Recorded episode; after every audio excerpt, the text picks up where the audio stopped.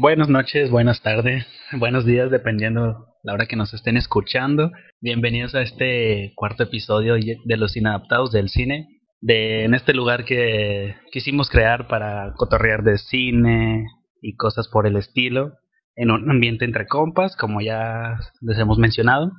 Y pues, nada. ¿Qué pedo, Octavio? ¿Cómo estás, bro?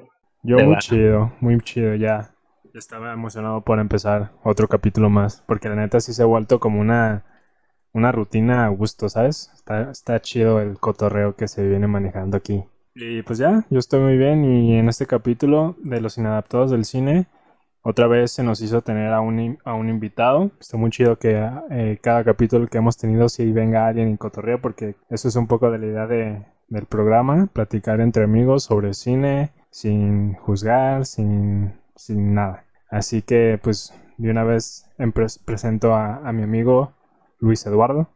¿Cómo estás, Luis? Bien, bien, aquí un rato platicando con jaliscienses desde el Estado de México. Y eh, la verdad te voy a contradecir, porque yo sí vengo a, juzgar a los criticones del... a pelear, yo sí vengo a los madrazos, a huevo. vengo a quitarles Mi amigo es de Chihuahua, ¿eh? Bueno, este Luis. Ah, Luis es de Chihuahua, bueno. Un jalisciense y un chihuahueño contra un este sí. ¿no? Y hasta parece chiste. y hasta parece chiste. parece el inicio de un manchiste que es un jalisciense un chihuahueño platicando con un chilango. Peleando de cine. Pues ya se la saben, gente, este capítulo sí estará más dinámico, estará, está chido, está chido que ven que también de vez en cuando discutamos así como debe ser, ¿no? Entre compas y demás. entonces, Luis, cuéntanos un poquito de ti, que, no sé, qué cine es el que te gusta, el acercamiento que tú tienes hacia el cine. ¿Qué haces? ¿Cuántos años tienes? No sé, algo así. Pues yo tengo 21 años.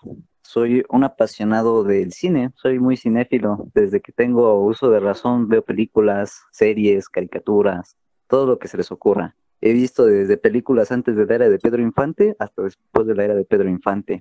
De hecho, creo que cuentan los rumores que los Bustillo de Oro son familiares míos, pero pues quién sabe, no son leyendas urbanas. Soy enfermero profesional con tres años de experiencia y una familia llena de enfermería. Pero, ¿qué necesita que pueda uno hablar de cine, no? No importa tanto como lo que seas o lo que te digas, todos podemos hablar de cine. Así, bien por ahí dicen el hashtag el amor al cine nos une. Bien mamador. A ver, pues Luis, bueno, Luis Eduardo, que, empezando el programa, ¿qué es lo primero que, bueno, lo que has visto en estos últimos días que te haya llamado la atención, que puedas recomendarle a la gente? Pues hace poco vi una reseña, hablando ya entrando con las reseñas de una vez.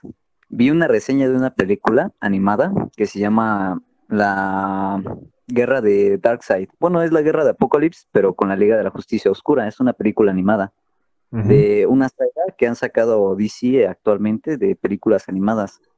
Forman, creo que son 10 películas animadas, comenzando con Flashpoint Paradox y de ahí hasta terminar con esta película que es Justice League Dark Apocalypse War. Y la verdad es que me molestó porque vi la reseña y pensé que esa película no podría ser tan mala y la vi y la verdad es que no es nada de lo que dijeron en esa reseña. ¿Qué, fue lo que dijeron pues, en la reseña? Mira, chécate, dijeron que en la reseña era una trama pobre. Dijeron que eran puros efectos visuales y destazamiento por todos lados. La neta es que el destazamiento por todos lados está presente, pero es como cuenta en Tarantino. Tarantino presenta el destazamiento por todos lados, pero no es como para dar efectos visuales, sino es para enfatizar en la trama. Y fue lo que sucedió en esta película.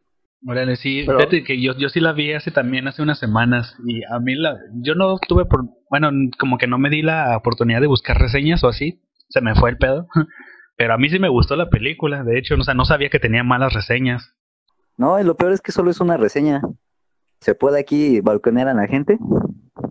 Pues sí. Es, es, es. Top Comics, Mr. X. Ayer me hizo perder también otra película que también recomiendo que se llama Proyecto Géminis con Will Smith. No sé si ustedes ya, ya la hayan visto. Ah, no. Sí, Sé, sí sé cuál es. Salió pues el. Creo no sé si este año o el año pasado. Pero. Trata el de. año pasado. No de hecho, yo, yo no la vi porque vi una reseña. Acá el amigo Octavio Gómez Chariz. Luego me dice. No, pues es que vi una reseña y como que no me llamó la atención la película. Ah, Y yo dije, pues voy a aplicar la de él, ¿no? Veo reseñas y no veo la película. Y pues nunca la vi hasta que se me presentó una promoción de poderla rentar por 20 pesitos. Y la renté por Justo. 20 pesitos en Google. Y la verdad es que me gustó la trama, estuvo muy buena. Tiene muy buena de acción, tiene muy buena historia. La historia es de un asesino de la CIA que es clonado. ¿Por qué? Pues porque es el asesino perfecto. Y la verdad es que lo hemos visto en muchas películas, este tipo de trama, ¿no? El, el clonar al asesino perfecto. Incluso en los cómics lo hemos visto, cuando clonan a Batman, cuando clonan a Flash. Y creo que fue una trama que se llevó bien porque no es nada parecido. Porque aquí salvan a uno de los clones y le dan una identidad propia. No sé si recuerdan de aquella película antaña ya de Arnold Schwarzenegger que se llama El día después de mañana. Oh, sí, ah, sí. Creo que, creo que sí la vi. Sí, recuerdan que al final el clon de Arnold Schwarzenegger tiene como trata de buscarse una identidad. Sí, sí. Ah, Pues aquí es diferente. Aquí no, no clonaron a, Will Smith exactamente como es actualmente, sino que lo clonaron siendo más joven. Entonces tiene los el, el clon, aparte de tener los problemas de, de ser un clon y de buscar su identidad, tiene los problemas de un adolescente, porque es una persona que alrededor tiene unos 20, 21 años y está entrando a la universidad. Y ya era un asesino profesional, entonces imagínense, tiene esos problemas de ser un asesino profesional, ir a la universidad y aparte ser un clon. Y Will Smith funge como un padre para él. Y, y la verdad es que está muy, muy bien este, hecha la trama. Además de que sale Ramona Flowers. Uh, esa, esa sí no me, no me acordaba que salía ella. La Mary Elizabeth. Sí, Es que mira, si me vendieras así la trama de todas las películas que me recomiendas, sí vería más de una, porque así como tal, como tal la vendiste, sí suena muy chida y hasta me llamó la atención de verla. Lo que pasa es que últimamente he sacado el escritor que tengo dentro. Ah, Sí, fíjate Sí, que yo, yo, yo también tuve un problema medio parecido, un- como con Octavio, de que cuando, cuando salió esa película, eh, antes de que saliera ya había visto como muchos promocionales, trailers, y le estaban haciendo mucha publicidad. Más que nada porque usaron este efecto de rejuvenecer a Will Smith. Entonces, sí me llamaba la atención, pero no sabía, no sé, no, no sabía si iba a estar buena o no. Entonces ya salió todo el pedo y vi re- reseñas también. Y pues vi varias, siempre veo, nunca me quedo con una, siempre veo varias, tanto en internet como en como opiniones, pues más que reseñas o críticas. Y varias mencionaban que estaba me, o sea, que estaba pasable, igual y estaba chida para ver en televisión, pero pues no como para ir a pagar y verla. Entonces, sí, yo también la verdad tampoco, pues ya me quedé sin verla en el cine. Yo creo que el problema es que queremos que la gente nos diga qué ver, ¿no?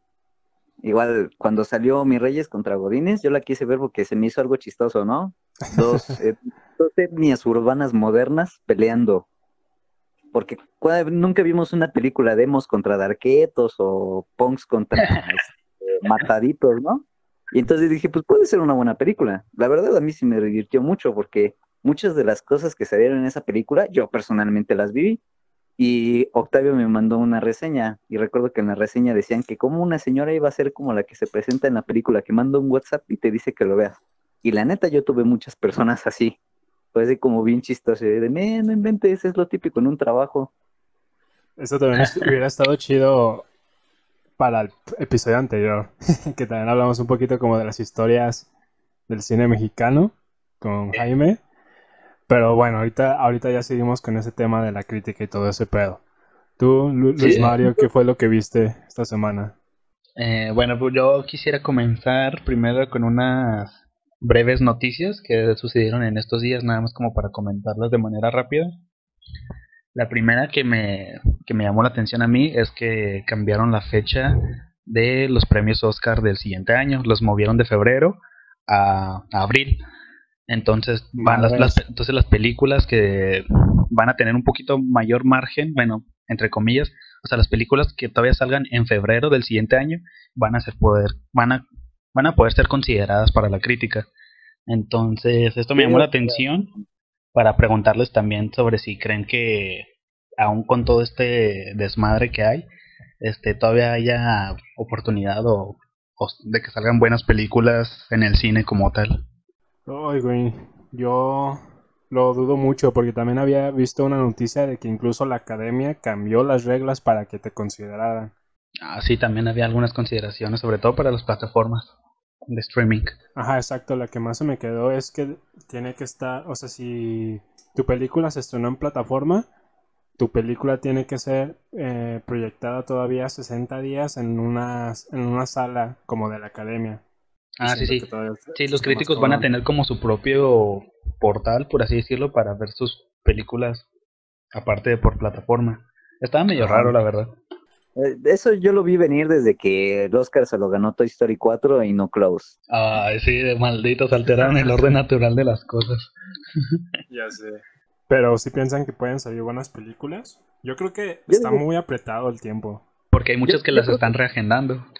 Algo que aprendí últimamente del cine es que no es la complejidad o los efectos, sino que basta incluso con una trama simple y un lugar pequeño para poder hacer una buena película. Es, por ejemplo con la película del Faro. Solo son dos actores. Sí, sí, sí. Pero es que, pero es que, o sea, yo también pienso eso mismo, pero pues todo lo que se está viviendo está muy difícil porque sí, vemos a dos actores en, en pantalla, pero el equipo que estuvo ahí fue un chingo más. Pero todo el crew. Fíjate, algo que, algo que a mí me llamó la atención ahora en la cuarentena y ahora que he estado platicando con Octavio, es que pues el cine realmente es como es por el cine mexicano estuve viendo con mi mamá una película de Abel Salazar. La verdad no, no tengo el título ahorita, no recuerdo cómo se llama. No sé si hayan visto Focus. ¿Con Will Smith? cuál es. Ajá, con Will Smith. Sí, sí, sí, sí la vi. Es la misma trama. Y Abel Salazar es un cineasta de 1954, 1956. Es la misma trama, es un hombre que se dedica a la estafa, encuentra a una mujer, esta mujer quiere estar con él para poder dedicarse a la estafa junto con él y lo interesante de esto es que aquí meten más elementos interesantes. Como por ejemplo, en Focus no vemos que tiene un pasado esta, esta mujer a la que se encuentra, ¿no? Simplemente es una mujer que quiere ser la mejor ladrona ya, punto. Pero en esta película tenemos un trasfondo. La mujer no roba porque quiere, roba por necesidad. Roba porque su marido se accidentó y quedó paralítico y quería mandarle dinero para su tratamiento. Que al final la termina engañando y la deja por otra mujer, ¿no?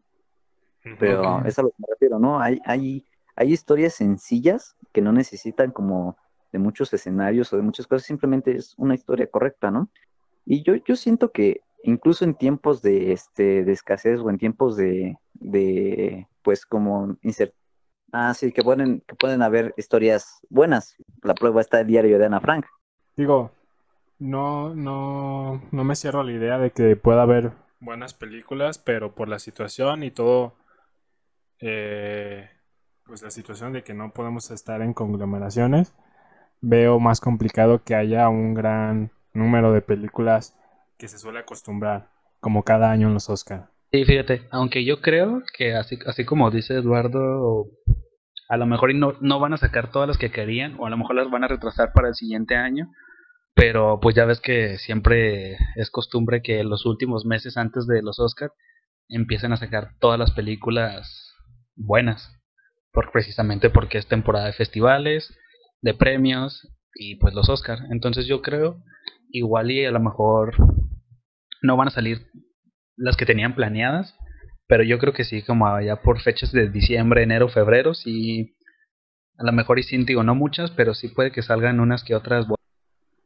Digo, también hay películas anunciadas que ya tienen terminada la producción y todo, pero no se estrenan para no tener pérdidas. Y pues bueno, esa es una noticia. Otra también así rapidito, que siempre comentamos, este, la película de Tenet de Christopher Nolan. Ahora se retrasó a estrenar, o sea, se iba a estrenar a mediados de julio, una semana antes de Mulan. O sea, los de Disney iban a ver a los de Warner para ver más o menos. O sea, es la primera película como grande, por así decirlo, que se va a estrenar en cines.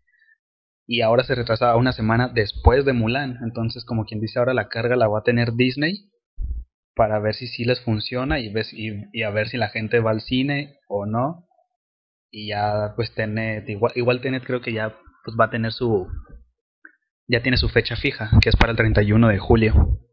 Vale, entonces... Pues me sorprendió que, que Nolan haya aceptado que se moviera. Exactamente, porque ya es que hablábamos de que Nolan estaba aferrado Sí, y, y él, y él quería que los cines se abrieran y que yo no me voy a mover mi, mi película porque pues porque pues por mis huevos, ¿no? Pero ¿a qué fecha se movió? ¿Al 31 de julio? Sí, 31 de julio. Se retrasó dos semanas, como quien dice. Pero según yo, Mulan se estrenaba hasta agosto, ¿no? No, bro, Ah, se- no, 24 de julio. 24 de julio se estrena Mulan. Y yo la verdad Pero- no, no sé, yo creo que sí voy a ir a verla. Va a ser muy diferente Mulan a lo que conocemos. Sí, y es precisamente por lo que me llama la atención. Pero pues iba a ser como un poquito más apegada, ajá, como según esto a la cultura china, entonces, no sé, la verdad yo creo que sí, sí va a sorprender, espero que, espero que sí. Ok, ya, y pues última noticia que me para comentarles a la gente que nos escuche que es fan de Studio Ghibli. es- Ah, sí. Hoy salieron imágenes sobre su nueva película y la verdad es que me sorprendió un chorro porque pues pues aunque tú no hayas visto todas Octavio, no sé si tú has visto algunas de Estudio Ghibli, Eduardo, pero pues sí, ya la verdad es que pero pues ya ven la animación Son que los que los ajá, que las caracteriza, o sea, es una animación increíble hecha a mano en 2D y las nuevas imágenes que salieron, o sea, es CGI, pero no sé, la verdad es una animación como o sea, sí es CGI, pero al menos las imágenes que salieron no se me hacían muy buenas. Entonces, va, Es que el Pues, estilo es- no se veía Ajá, Ghibli. no es estilo Ghibli Ajá, no. exactamente. No dudo que la historia vaya a estar chida porque es inspirada en una de las historias de la autora que escribió El increíble castillo vagabundo y la, pues una de las películas más famosas de Ghibli. Entonces igual y la historia puede que esté muy buena, pero sí la verdad me sacó un poquito de pedo porque tengo miedo que no vaya a sentir esa esencia de Ghibli que siento con cada una de sus películas. Pues sí, las caricaturas son muy diferentes. A mí lo que me gustaba era el dibujo, porque yo dibujaba mucho. En general, o sea, sientes que pueden arruinar la película. Pues mira, creo que el mundo de las caricaturas está yendo como pues al demonio, lo están olvidando, lo están dejando, lo, lo están queriendo cambiar como radicalmente y la verdad como pues las caricaturas son para demostrar tu, tu arte en el dibujo, ¿no? O tu arte conceptual, como lo es con las cámaras, ¿no? Como lo es con la, con la fotografía. Y siento que pues están perdiendo eso de la caricatura, porque a pesar de que hay muchas innovaciones, este, como que los animadores se están haciendo flojos, no sé. La verdad es que sí, las animaciones son muy diferentes de lo que eran antes. Hay animaciones que tienen muchísimo mejor calidad de 1993 a las animaciones de ahora. Pero pues las historias, pues, las historias son buenas, pero la verdad es que la animación deja mucho que desear. Por las imágenes que se ve, que, que vi que compartiste, no, no se me hacían tan chida el pues el diseño, la animación. Sí, el estilo de animación que escogieron más que nada, ajá. Sí, o- o- la neta espero que la historia lo salve, porque si no, chale. Igual, ya veremos. Pero ahí vas a verla de todas formas. Obvio, obviamente, yo a Ghibli lo tengo marcado en el corazón y en la muñeca tatuado mi sin cara que parece niña del aro. y pues, este, esas son unas pequeñas noticias que me llamaron la atención estos días.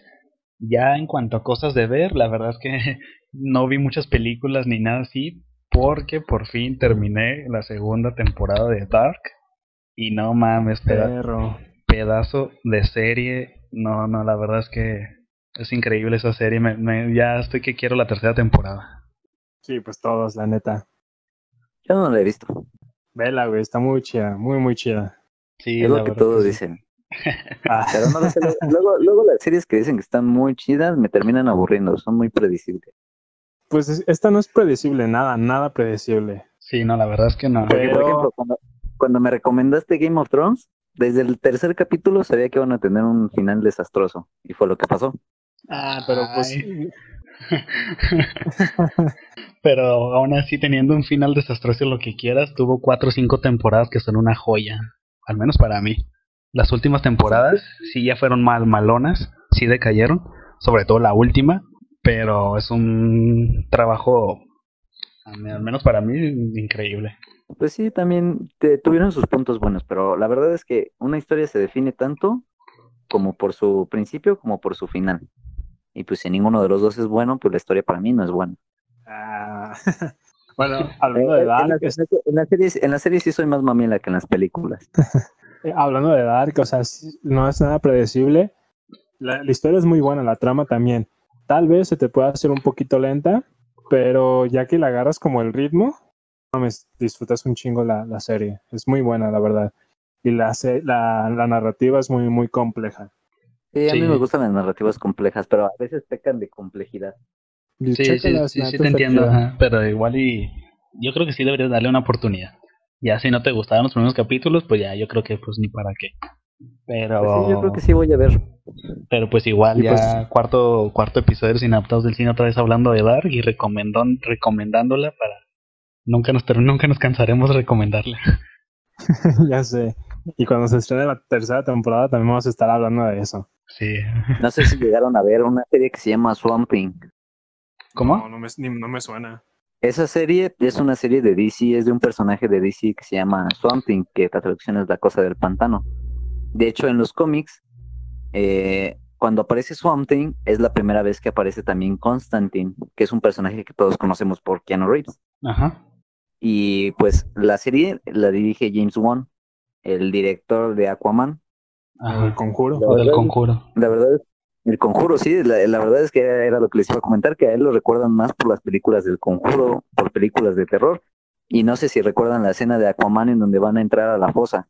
Ah, yo no la he visto. Es una, es una escena clásica de terror esa parte. Pues yo, yo te recomiendo que veas Aquaman. Está, está muy buena, no nada que ver con el cómic ni con la caricatura, pero la verdad es que está muy buena.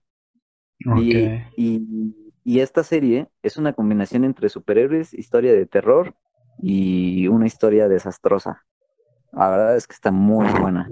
La cancelaron después del primer capítulo, pero ahorita CW, quien produjo la serie de Smallville, una serie que todos recordamos, que tiene las series de Arrowverso, acaba de comprar los derechos. Entonces, están viendo si en esta temporada, bueno, si transmitiendo la primera temporada de nuevo, se la, la rescatan y la renuevan con todo el crew. Arre, arre. Oye, oye Eduardo, y aprovechando que estoy viendo que eres fan de DC y todo ese pedo, ¿qué opinas entonces de, de la película de Liga y la Justicia y todo este mame que traen con el, con el corte de Zack Snyder? Pues la neta, la película que salió de, de la Liga de la Justicia que hizo Josh Whedon, Ajá. no me gustó para nada, no, no refleja nada de lo que construyeron cada uno de los personajes en la película de Batman contra Superman. La, la verdad es que sí, sí se vio que le hicieron a la carrera, porque la trama es muy pésima. DC es, se, es famoso por tener tramas complejas. Por ejemplo, no sé si llegaron a ver Before Vendetta. Sí, sí. No. Before Vendetta es un cómic, es una novela gráfica. Adivinen de quién es. De Alan Moore, ¿no? ¿O no? Ah, Alan Moore y David Lloyd, y se publicó por medio de DC Comics. Okay. Esa, esa, esa, ese es uno de los más grandes cómics y más influyentes, ¿no? Tenemos Anonymous ahí presente dando testimonio de él. Que por cierto, la máscara no es de la casa de papel, se llama Guy Ya sé. sí, ya sé. Sí, invito los memes de la gente que no mames, Anonymous tomó influencias de la casa de papel. sí, eso sí fue una ya sé. De hecho, yo apenas conseguí la novela gráfica y está súper genial. La verdad es muchísimo mejor que la película, pero la película está también muy buena, es muy apreciable esa película. Además de que sale mi novia Natalie Portman. Este, bueno, esta semana estuve, también empecé a ver eh, una temporada de American Horror Story. No sé si la han visto alguna de ellas, alguna temporada. Yo, yo la empecé a ver, güey, pero no me gustó. ¿Cuál empezaste a ver? ¿La una? Y, y ¿sabes a qué me recordó? Me recordó a la de 13 Miedos, de Doritos. Ah, no más. Creo que sí sé cuál dices. Realmente, ¿nunca vieron este, lo que la gente cuenta, 13 miedos? Lo que la gente cuenta, sí, 13 miedos me suena, pero creo que nunca la vi. Es que 13 miedos era como la versión chafa de lo que la gente cuenta, con comerciales de Doritos. Lo más chido de, de esa serie era el comercial de Doritos de un carnal corriendo por todos lados enfrentándose a demonios y fantasmas por unos doritos. Sí, sí me acuerdo de ese comercial. Pero, ¿llegaste a ver entonces alguna temporada de American Horror Story?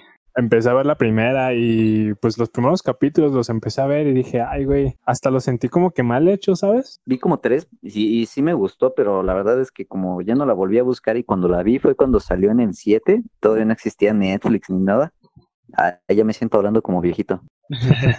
Pero ya después ya no la he buscado y, como he visto ahorita muchas películas y muchas series, pues no, no me ha pasado por la cabeza ver ver este American Horror Story y quiero terminar de ver Supernatural, que son 15 temporadas. Ah, sí me la ha recomendado un amigo, pero no, tampoco lo he visto. ¿Tú con cuál temporada empezaste? ¿Quién? De American Horror Story, creo que fue la primera de la primera serie.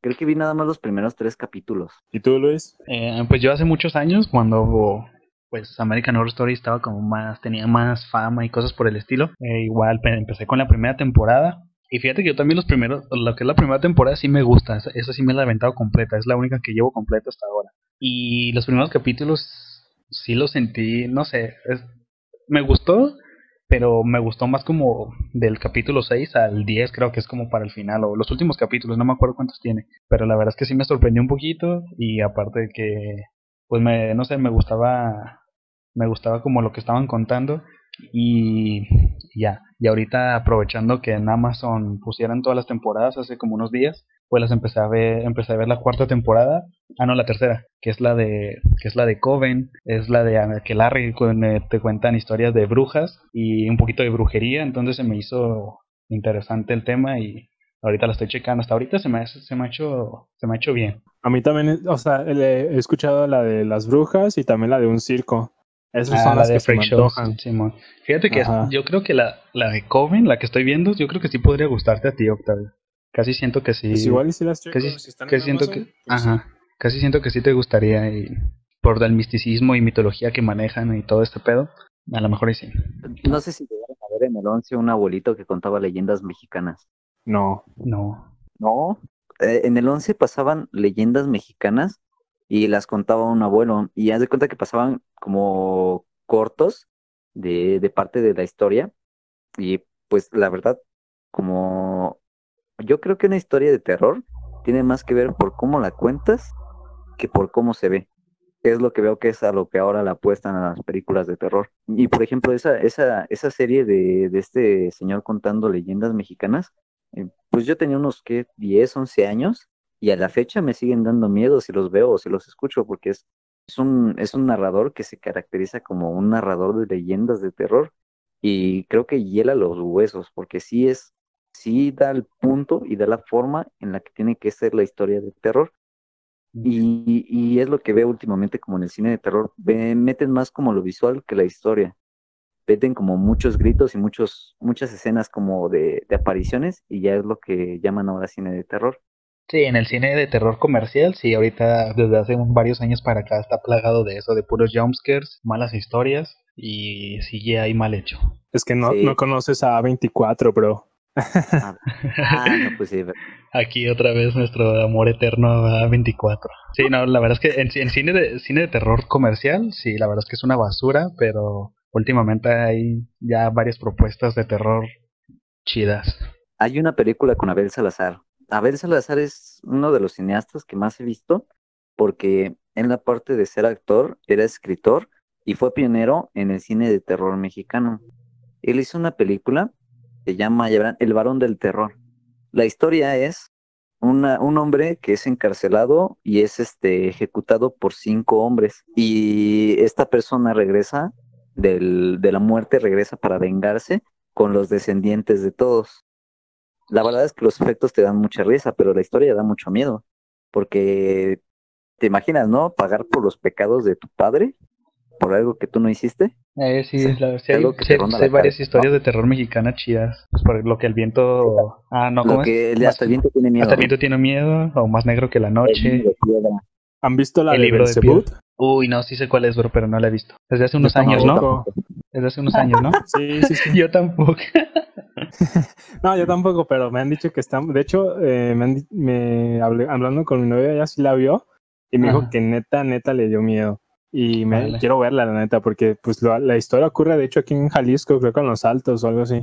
Órale, la voy a checar a ver qué pedo. Sí, porque sí lo ubico y creo que sí le llegué, llegué a leer buenos comentarios. Entonces, Sí. a ver si la checo. yo no lo ubico. Igual la checo, la- igual la veo. Es actual, de hace unos años, y pues es también como de esta onda del cine mexicano que no se ve tanto. Ya, ya. Sí, igual. Ya está. ¿Y tú, Octavio? ¿Qué viste esta semana? Pues tampoco vi tanto que digamos, pero la semana pasada se me olvidó comentar esta película que me gustó muchísimo, que también vi, Ajá. la de El demonio neón. Uy, de Neon Demon con mi novia El Fanning.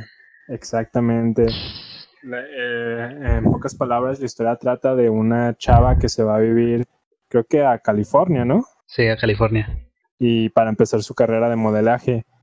Y la historia demuestra ciertas cosas bien bizarras que a veces las modelos tienen que vivir, tanto de acoso, tanto de competencia, que la neta sí te dejan como que muy sacado de pedo. Pues también la, la historia presenta cosas muy bizarras que se me hicieron muy, muy padres. Siento que tiene una vibra muy, muy de A24. Sí, güey, de hecho, de, hecho yo pensé que era de A24. Ajá. Esa es la historia y aparte cabe resaltar que la fotografía está... Uf, la paleta de colores. Me recordó un poquito a, a Siboom. Sí, ¿verdad? También a mí.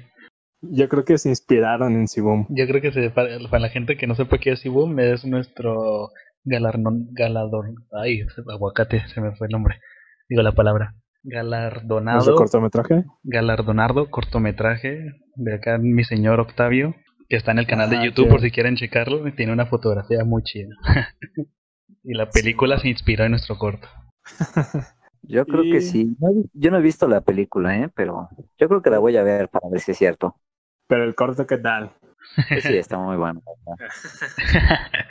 y bueno, también vi una película argentina que se llama Relatos Salvajes. Ya tenía un buen de tiempo que tenía ganas de verla. Y wow, me encantó muchísimo. No sé si la han visto mm. ustedes. No, bro, ¿cuál es? Son ocho historias que no están conectadas, pero todas son sobre asesinatos. Las historias demuestran como un lado del humano llevado al límite para sacar lo peor de sí mismo. La primera se encuentra una mesera con el hombre que mató a su papá. La segunda es un percance automovilístico que lleva a los dos involucrados a lo peor. La tercera es de un señor que a raíz de una multa su vida se va al carajo. Y también analizando un poco la película, siento que tiene un gran guion, porque, un gran guion y puedes aprender mucho de él, porque en toda la película, en cada historia que cuentan, se ve cómo van aumentando el bit por bit. O sea, cada cosa que pasa lo hace, tiene sus consecuencias, pero son cada muy, vez muy drásticas. O sea, cada cosa que hacen va teniendo su consecuencia al instante y sientes que va aumentando la tensión con cada acción. Y pues, pues la última que no terminé de ver, pero que también me estaba gustando bastante, es esta película de Netflix que se llama La chica que amaba a los caballos. Ah, sí vi que iba a salir, pero no la he visto. ¿Tú no la has visto, Eduardo? Creo que sí la vi, pero no me acuerdo muy bien. A ver, recuérdame de qué trata. Ah, pues la, la historia trata de una chava que vive sola básicamente y a ver cómo se las vendo para que la vean. sí, mon. ganarme en mi narrativa, ¿eh? pues vive sola y conforme la historia avanza, tiene que hacerse cargo como de esta soledad, porque ya es bastante grande y a la vez de distintos traumas que ha vivido a lo largo de su vida, porque su mamá murió, tiene un trauma con su abuela, eh, no tiene relaciones con casi nadie más que con su roomie, y pues todo esto lo va llevando como a una locura muy grande, al punto de alucinar que, que, en realidad no se sabe si está alucinando o es verdad lo que pasa. Me recordó bastante a la película de la que hablamos, Luis, de Under the Silver Lake. Ah, ok, ya, ya. Se siente muy, muy, muy similar, porque no sabes lo que está pasando, pero quieres seguir viéndola. Creo que sí, sí la vi. Órale, entonces la voy, a, la voy a anotar también para verla. Sí, se escucha interesante. Sí, la neta está muy buena y también tiene esta vibra de A24. Uf, no se, no, se, no se diga más. y pues ya, es todo lo que vi esta semana. Y yo creo que puede ser ya momento de ir pasando ahora sí a, discutir a lo que venimos. un poco. Bueno, primero, bueno, pues son dos temas lo que vamos a hablar hoy. Este, creo que sí lo mencionamos. Hablar un poquito, queremos discutir sobre qué tanto influyen las opiniones, reseñas, críticas de gente externa a pues a terceros, bueno, a nosotros como consumidores es más o menos un poquito como ese tema. Y otro tema que también este, vamos a tocar así rápidamente, bueno, que es de los principales, va a ser, vamos a hablar de nuestro, nuestras caricaturas favoritas, ya sea de la infancia, nuevas, como sea, lo que sea. Pero bueno, primero pasemos entonces a esto, a hablar de un poquito sobre la crítica, reseñas, opiniones, YouTube, páginas, revistas, todo lo que engloba, ¿no? Así que bueno chicos, ¿qué tienen que decir al respecto? A ver, Eduardo, no sé si tú quieras iniciar, ¿qué tanto consumes las críticas? Pues con las dos malas críticas que tuve de dos películas que me encantaron, bueno, no me encantaron, sino me gustaron y realmente tienen buena trama, creo que dejé de consumir las críticas, la verdad. Dejé de verlas y empecé a ver yo las películas y a ver las series que, que me interesaban para saber si son buenas o no y por qué, ¿no? Mi, mi punto de vista.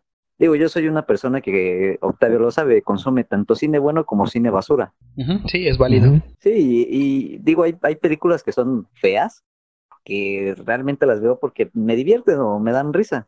Como por ejemplo, no sé si vieron Rambo Last Blood. No. ¿Por qué no lo vieron? no sé, güey, nunca, nunca vi Rambo. Sí se... No sé, no me llamaba tanto la atención. Sí, yo no, tampoco he visto ninguna de Rambo. Octavio no quiere decir porque vio una reseña porque sabe que me lo voy a comer. No, yo nunca he visto ninguna de Rambo. No, yo tampoco. Bueno, a, a mí, bueno, mi familia son de los amantes de las películas del cine de acción y yo sí he visto todas las de Rambo y me llama la atención en la que pues como una persona puede salir ilesa de tanto, ¿no? Digo, no, no lo podemos comparar con John Wick porque John Wick se ha salido herido, de hecho en la última película casi lo matan y pues no es lo mismo que Rambo, ¿no? Y, y me llama la atención que en todas las películas de Arnold Schwarzenegger hacen referencia a Rambo y cuando aparece también Stallone hace referencia a Rambo. Y es como, son como guiños chistosos que, que con los que puedo conectar con las películas, ¿no? Pero a mí me llamó la atención Rambo Last Blood porque dejó de ser una película de acción para ser un poco más como tipo La Mula de Clint Eastwood, Curvas de la Vida o El Gran Torino igual de Clint Eastwood. Ajá. Llevan esta como esta fotografía y esta paleta de colores más oscura y aparte la, la narrativa es diferente a lo que normalmente nos contaban de Rambo porque pues en esta ocasión Rambo no cumple su misión, es más como una venganza lo que hace y aparte pues termina herido y queda la incertidumbre de si vive o se va a morir o qué pasa con Rambo, ¿no? Y me llamó la atención que es muy diferente. Y la verdad, la trama me gustó porque fue diferente a lo que normalmente conocemos de Rambo y la cinematografía también fue muy diferente a lo que conocemos de Rambo. Bueno, por ejemplo, tú que has visto todas las de Rambo y, y, y dices que esta es diferente, ¿sientes que cambiaron la esencia de Rambo al tener un, al tratar de ser un poco más seria, como a lo mejor más de drama, más oscura. No sé, tú que has visto las demás de Rambo, ¿sientes que... Yo creo que... ¿Cómo fue? Yo creo que esto ya es como más experiencia de Stallone, porque creo que esta la dirigió y la produjo Stallone. Y, y, y, al igual que Clint Eastwood, ¿no? Tiene un cambio de películas de acción, de películas como con tramas sencillas a una película con una trama compleja. Porque pues ahora Rambo ya es viejo y aparte de que es viejo tiene todos sus traumas de guerra. Y uh, yo soy enfermero profesional, como les comenté, una, una de las cosas que hay con la vejez es el, el aumento de los traumas. Si de por sí ya tenías un trauma, cuando eres viejo, más se acentúa y más lo recuerdas. Y entonces esto lo plasman en esta figura que tenemos de Rambo, que es una figura pues ya dolida, una figura ya cansada y aparte traumada. y la verdad es como muy buena la trama porque hieren, en serio hieren a su, a su protagonista, porque muere su sobrina, a quien se supone que iba a, a, salvar. Cuando en películas pasadas, en la de Rambo 3, salva un, a su capitán de como cinco mil soldados y salen ilesos los dos, ¿no? Y aquí no pudo con un cártel, salió con una herida casi muerto, su sobrina no la pudo salvar, la sacó de donde la tenían, pero se la murió en los brazos. Y la verdad es un trauma para Rambo, ¿no? Porque siendo un ser casi invencible, ahora pierde sus batallas. Con el ejemplo de Rambo, o sea, puedo eh, entender que sí, a veces hay películas que son palomeras que puedes disfrutar, aunque la crítica no le parezca bien. Pero también siento que la crítica puede aportar al hecho de que si vas una vez, eh, bueno, una vez cada 15 días al cine, estaría como que muy culero gastar tu dinero y que veas una mala película, sin antes al menos ir un poquito informado de qué está chido y qué no está chido. A ver, a ver, va, va mi tocayo. Ok. Sí, bueno, eh, era más o menos lo que quería comentar, lo que tú dijiste, Octavio, porque, porque, ok, yo, yo, yo pienso que es obviamente válido que una persona no quiera ver reseñas o críticas porque pues a fin de cuentas pues cada quien tenemos nuestro propio criterio, ¿no? O hay que formarlo, hay que hay que ver las cosas para poder opinar muchas veces. Entonces, por, eso, por eso creo que es totalmente válido no querer ver reseñas, opiniones, críticas, lo que sea, para nosotros mismos formar nuestro, tener nuestro propio criterio y pues saber qué es lo que queremos ver, ¿no? O qué es lo que queremos disfrutar, ya sea algo bueno, o sea, películas de culto o cine comercial. Entonces, para lo que voy también es lo que hizo Octavio. Las críticas y reseñas, más que nada, son como pues películas nuevas, ¿no? Películas que están en cartelera. Entonces, tienes que ir al cine. Ahorita ir al cine, y ya desde hace años anteriores, el, ya el cine pues es caro, ¿no? Si esto, si esto le sumas que a lo mejor con la novia, con amigos, o vas en familia, eres, eres padre de familia y tienes que pagar todo, yo creo que a veces sí, si bien no tienes que tomar la decisión de la persona que te esté diciendo si es buena o mala, sí pienso que pues está bien este informarse un poquito sobre lo que se va a ver, ¿no? Porque pues imagínate que así como dice Octavio que vas al cine una vez al mes, este puedes darte como ese lujo de gastar en eso y que sea una película para que te decepcione o que, o que te la pases mal, te la pases aburrido. Entonces yo creo que al menos por ese lado ver opiniones, reseñas o críticas, pues no está mal, estaría, que está chido, pues que veas de que, ah, bueno, pues más o menos va de esto. Y así tú te, pues obviamente bajo tu propio criterio, dices, bueno, me vale madre, voy a gastar en eso, se ve que me va a gustar.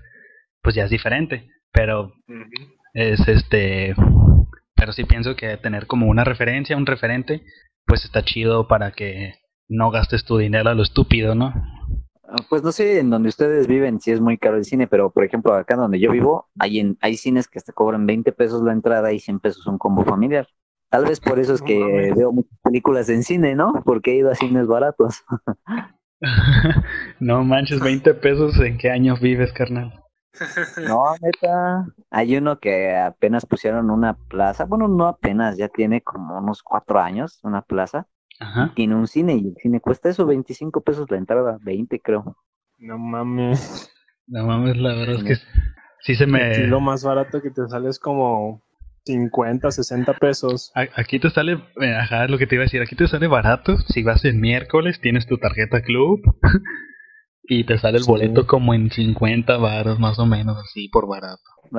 No no, acá, eh, pues el cine pues sí tiene sus carencias, ¿no? No tiene como, yo soy un audiófilo, les dicen a los que les, nos gusta tener buena ecualización en los audios, pero pues la verdad es que pues, me gusta, lo disfruto. Digo, a final de cuentas el cine es un conjunto de tres cosas, ¿no? Fotografía, video y audio. Y pues la verdad es que aunque carecen, pues me da la oportunidad de poder ver muchas películas en cine, ¿no? Que puedo decir que fui al cine y fui a mi cine de 20 pesitos. Órale, pues qué chido. Yo quiero un cine así. Pero, pero sí, más o menos eso es lo, lo que se me viene a la mente cuando todo este pedo de escuchar reseñas o críticas. Pero eso sí, lo como dice, como dice Eduardo, este tampoco es bueno dejarse guiar por la mera opinión pública, ¿no? O sea, de que si tú sabes que tú tienes tus gustos, que a ti te gusta la ciencia ficción, que a ti te gusta la fantasía, que a ti te gusta Rápidos y Furiosos, pues que te valga madre, ¿no? Si, si la crítica destruye esa película, al fin de cuentas tú eres que la, quien va a pagar para verla y que la va a consumir, la va a pasar bien, se va a pasar chido, no pasa nada. Exacto, yo comparto la misma idea que tú. Eh, y también, o sea, por ejemplo, Caja de Películas, recuerdo que le hizo una mala crítica a The Greatest Showman. Y a mí esa película me uh, mamó. Sí, bro, sí, sí, sí, sí, totalmente. A mí me mamó. O sea, yo también, o sea, no me dejo guiar por las críticas, pero, por ejemplo, con Cine La Regia no iba a pagar para ir a verla al cine porque no, yo, sé, yo sabía que no me iba a gustar. Exactamente. Prefiero ver una crítica que avala los puntos en lo que es mala y pues hace poco, hace unos días la vi y digo, sí es mala, pero hay peores. Y fíjate que con esa película, eh, se me olvidó comentarlo del podcast pasado. Así como dices, no es mala, pero no me caló tanto porque la vi ya en mi casa, ¿sabes? O sea, si la hubiera, si hubiera ido a pagar por verla, si hubiera dicho, no mames, qué pedo, ¿no? ¿Tú la viste en el cine, Eduardo? No, no manches. pues es que, quién sabe. la que vi, en el cine fue Mis Reyes contra Godines. Y la, verdad, a mí sí me gustó Mis Reyes contra Godines, ¿no? Pero los Cindy y la Regia, mm, mm, es una historia ya muy gastada, es una historia ya súper contadísima, ¿no? La... Ay, ay, me vi muy manis. es la, este, es la, ¿cómo se llama? Es el refrito del refrito del refrito, ¿no? Es, si no es Chana es Juana y si no, la revolcada, ¿no? Sí, de hecho, como mucho, muchas veces, ¿no?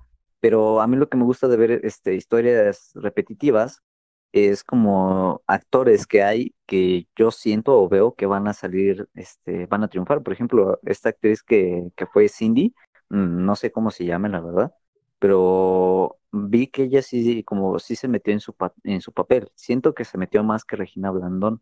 Y estuve buscando en la su biografía de esta chica, porque pues, la neta está guapa, ¿no?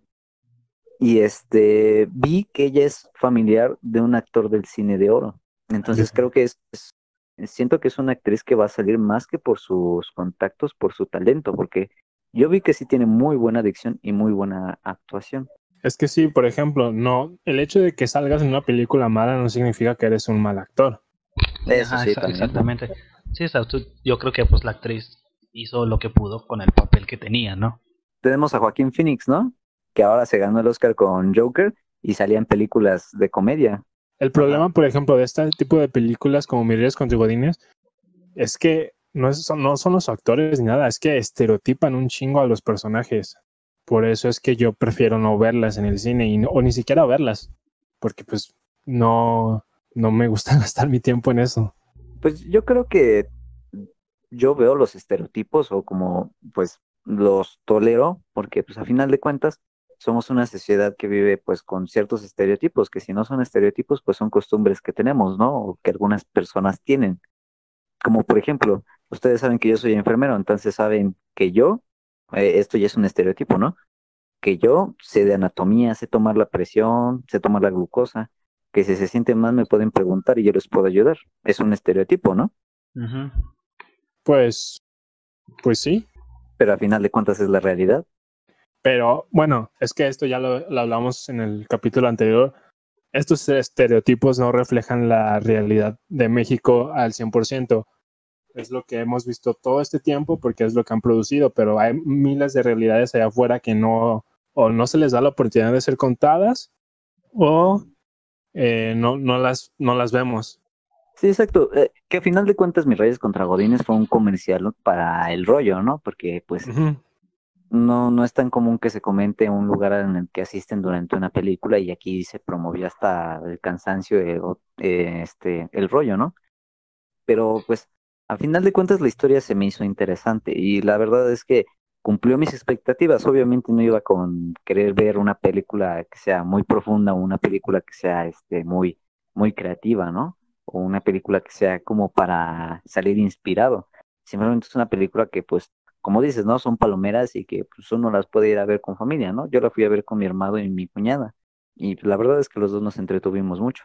Sí, sí, sí, pues también y es válido, así como les digo, o sea, tampoco es como que sea de que, ay, no mames, no vienen esas películas, sino que obviamente también hay, hay ratos así en las que yo también tengo de que, así como, a lo mejor no me ríes contra Godines, pero de repente veo así películas, pues X, ¿no? No sé, ahorita, ahora como vi Cine la Regia o, o no sé, no se me ocurre otra ahorita que haya visto que haya visto o que haya ido a ver al cine últimamente, pero pues también tengo mis ratos en los que digo, ay, sabes que ahorita no quiero ponerme a profundizar o algo por el estilo.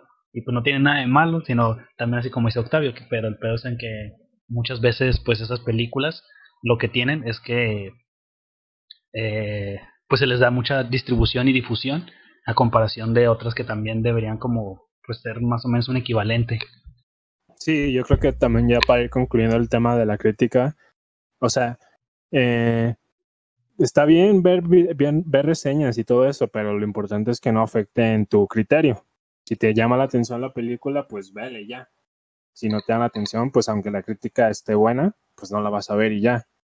Eso sí, por ejemplo, Rotten Tomatoes le dio un mayor porcentaje de crítica positiva a Dora la Exploradora que a Joker. Ajá. no mames, no sabía eso. y sí, ya, pues más o menos para concluir este tema, igual este este, la misma opinión de que pues es importante que cada quien tenga su propio criterio y su propia opinión para ver lo que le gusta y lo que no. también para que influya en el momento de que den lo que vas a gastar. Y, y pues eso, ¿no? Pues estaría chido que a lo mejor la gente que nos escucha a lo mejor nos comente si puede, si, si quieren, este, si ellos también este, ven críticas, reseñas o no, o si les va, o si les vale, simplemente pues ven lo que quieren y ya, o sea, también no tiene, no tiene nada de malo. Pues sí, también es recomendable ver, ver críticas si eres como de, de un presupuesto ajustado, como dicen, ¿no? Porque pues igual, ¿no? No es como ir a tirar el dinero y pues de por sí que el dinero está caro, conseguirlo, pues todavía tirarlo en algo que no nos gusta. Y también, o sea, por ejemplo, eh, basándome en tu caso, eh, Eduardo, de que viste dos películas que le dieron mal crítica y a ti te encantaron, creo que también tienes que buscar a alguien con el que más o menos te identifique, ¿sabes? Porque hay miles de críticos, pero pues no todos te... No, o sea, no vas a coincidir con la opinión de todos. E, está como el crítico de cocina, ¿no? Que los huevos con jamón de tu mamá a ti te, te encantan, pero al crítico le dan asco, ¿no? Sí, así, exactamente. Exactamente, es un buen ejemplo. Y pues ya, ¿no? Más o menos eso es en cuanto a la opinión o la reseña. Ahora sí, bueno, pasando al siguiente tema. Uno, otro de los temas principales de los que quisimos hablar es sobre las caricaturas. Y se me, me gusta mucho este tema porque se me hace un tema con el que puedes hablar como con cualquier persona, ¿no? O sea, por ejemplo, no sé si tanto con una persona muy conocida o un desconocido para sacar plática, no sé, la mayoría de la gente crecimos con caricaturas. Se me hace se me hace un tema muy chido.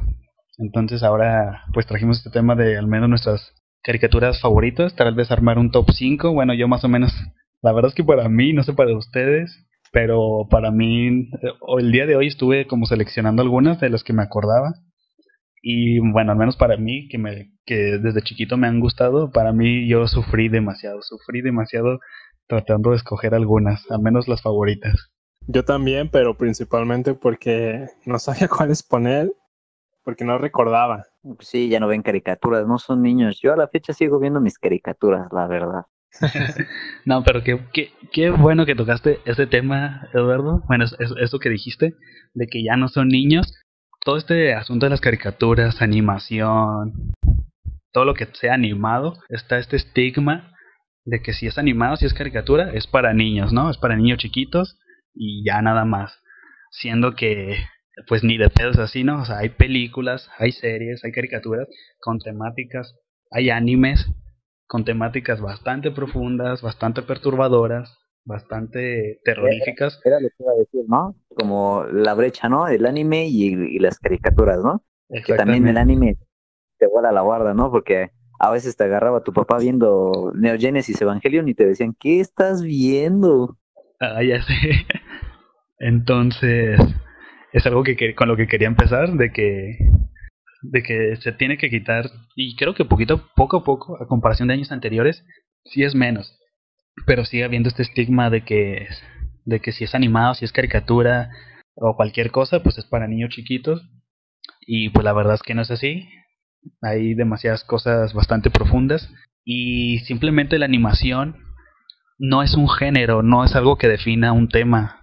La animación dentro eh, de lo audiovisual es una herramienta nada más, es una herramienta, es una forma de contar una historia. Entonces, obviamente, eso no va a limitar a tu historia, lo que estás contando. Yo también quiero como agregar, aparte de que se, eh, se estereotipa de que la animación es solo para niños, también se tiene que dejar en claro que no porque sea contenido para niños tiene que ser malo hay películas o caricaturas de animación que, como dices, tocan temas bastante fuertes o que no porque tal vez un producto sea para niños tenga que ser malo o, no tocar temas. Ellos también entienden y como que pueden analizar estas situaciones. Creo que por eso también es que ya los adultos pueden eh, encajar o comprender estas situaciones y, de que les sigan gustando las caricaturas. Sí, sí, sí, de hecho. Y pues eso, eh, es lo que estás diciendo, también lo quería decir de que no porque sea un producto tanto para niños como para adultos, pues no vas a hacer una historia, o sea, no vas a tratar a tu público de, de idiota, ¿no? No porque sean niños van a, son tontos y no te van a comprender, ¿no? Tienes que armar tu buena historia, tus personajes desarrollados y, y, justificaciones, porque no porque sean niños vas a decirles, ah, pues es que pasó así porque no más, ¿no? No, digo que pues ahora las caricaturas sí aplican esa de pues nomás sucedió porque sí, o así era como tenía que ser y pues fin, se acabó. Pero aún así hay caricaturas actuales buenas. Sí, sí, yo también, fíjate, eh, aunque, aunque sí es cierto que ya no he, no me he puesto tan al corriente como con caricaturas o cosas así, pero sí, la verdad es que al menos en la última década yo creo que sí hubo, hubo algunas caricaturas, series que al menos para mí me gustaron mucho y algunas de las que incluí en mi top 5. Eh, a mí lo que me chocó de esta década fue lo que hicieron con los Thundercats. Ah, ya sé. Ah, los, thunder, los, los Thundercats chivis, los como tiernos, ¿no? La, verdad es que la primera serie todas la conocemos y sabemos que fue súper genial, ¿no? Todos traíamos nuestro guante de... Bueno, al menos aquí en Ecatepec todos traíamos el guante de, de Leono del Tianguis. Pero después... la, espada, ¿no? Ándale, la espada también que se doblaba apenas tocabas algo. Aunque también la segunda serie que es como más orientada hacia el anime también es muy buena, también me gustó. Tiene una muy buena trama, es, es antes de que fueran los Thundercats. Pero ya la tercera ya es una jalada, es una...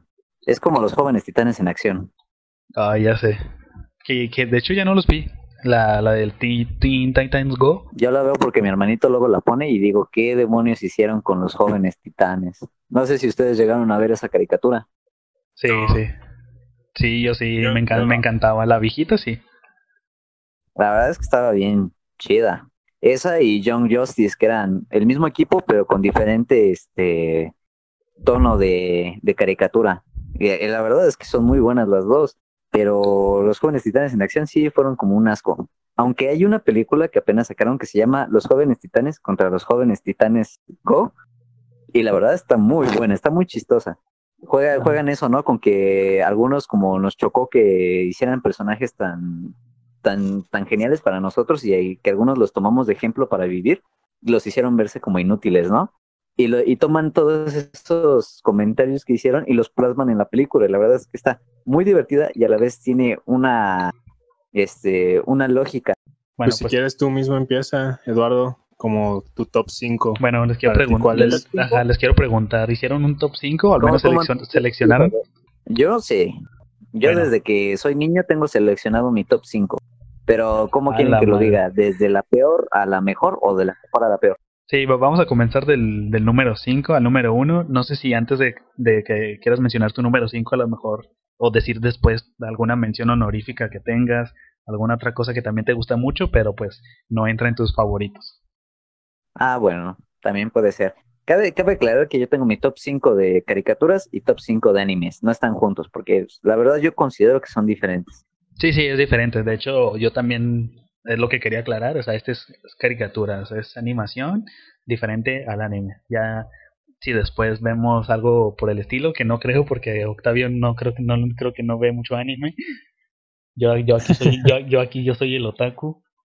Entonces, no, pero, otaku, ¿sí? entonces, entonces, sí, al menos en, en este episodio el anime va a quedar aparte. Eso sí. Pero bueno, entonces pues comenzamos si quieren digan, comenzamos con el número 5 de cada quien, a ver qué pedo. Si quieres comience tú Eduardo, ¿cuál es tu? Uno y uno. Ajá. Va. Va, entonces su número 5. Mi número 5 es Avatar, Maestro del Aire. Uf, bro, joyita, joyita. No la vio Octavio. Ah, ¿No lo has visto, Octavio? No. No puede ser, es el mejor desarrollo de un personaje. Ah, no puede un men, es, es, un niño de 100 años, amigo, y aparte de que tiene 100 años, aprende a controlar todos los poderes del mundo en un año. Los elementos, los cuatro elementos. También me confundía, eh, bueno, yo recuerdo cuando lo pasaban en el tele y tenía esa sensación de que era como anime y no, yo nunca he como que encajado con el anime, por eso no la vi. Pues es que no, es, era lo que decía, ¿no? Como el, la animación de Estados Unidos era similar a la de este, a la del el anime japonés, pero tenía sus diferencias y eran diferencias muy notorias. Pero la verdad es que la animación norteamericana, yo digo que la, la animación norteamericana del 2000 al 2010 fue la perfecta. Sí, sí, tuvo muy buenas obras. Y, y no tanto que la animación norteamericana tenga referencias del anime, sino que depende de la historia y la animación. en este caso sí es cierto que yo también, de chiquito, cuando la veía en la tele, yo también, o sea, no sabía lo que era el anime, pero sí notaba que, o sea, sabía que era como estilo japonés, por así decirlo, ¿no? Ya sabemos que no es así. Sí, sí. Pero la verdad es que yo también pensaba eso, o sea, yo también antes pensaba que era anime. Ah, yo sí, yo sí desde chiquito noté la diferencia. Notaba la diferencia porque yo era del típico chavo que iba a buscar en a los puestos del tianguis del tipo otaku que vendía los discos de animes y buscaba animes. Y pues me daba cuenta que no existían Avatar en las de animes. Entonces, en número 5, Avatar. Muy bien, ahí, ahí lo tiene, número 5, Avatar de Eduardo. ¿Tú, Octavio, tu número 5 o número 4, pues, número 3? No, sí, sí arma el 5. Sí arma el 5. Y esta la metí un poquito más por nostalgia y también por esta vibra que que hacía sentir, puse Scooby-Doo. Uf, Scooby-Doo. Siento que... Pero, ¿qué versión? Hay una versión que se llama Scooby-Doo SA y la verdad está muy buena. Es sí, de los 2000 y sí, sí, es, me gustaba mucho. Es la clásica. Es que también es confuso, a ver, ¿por qué?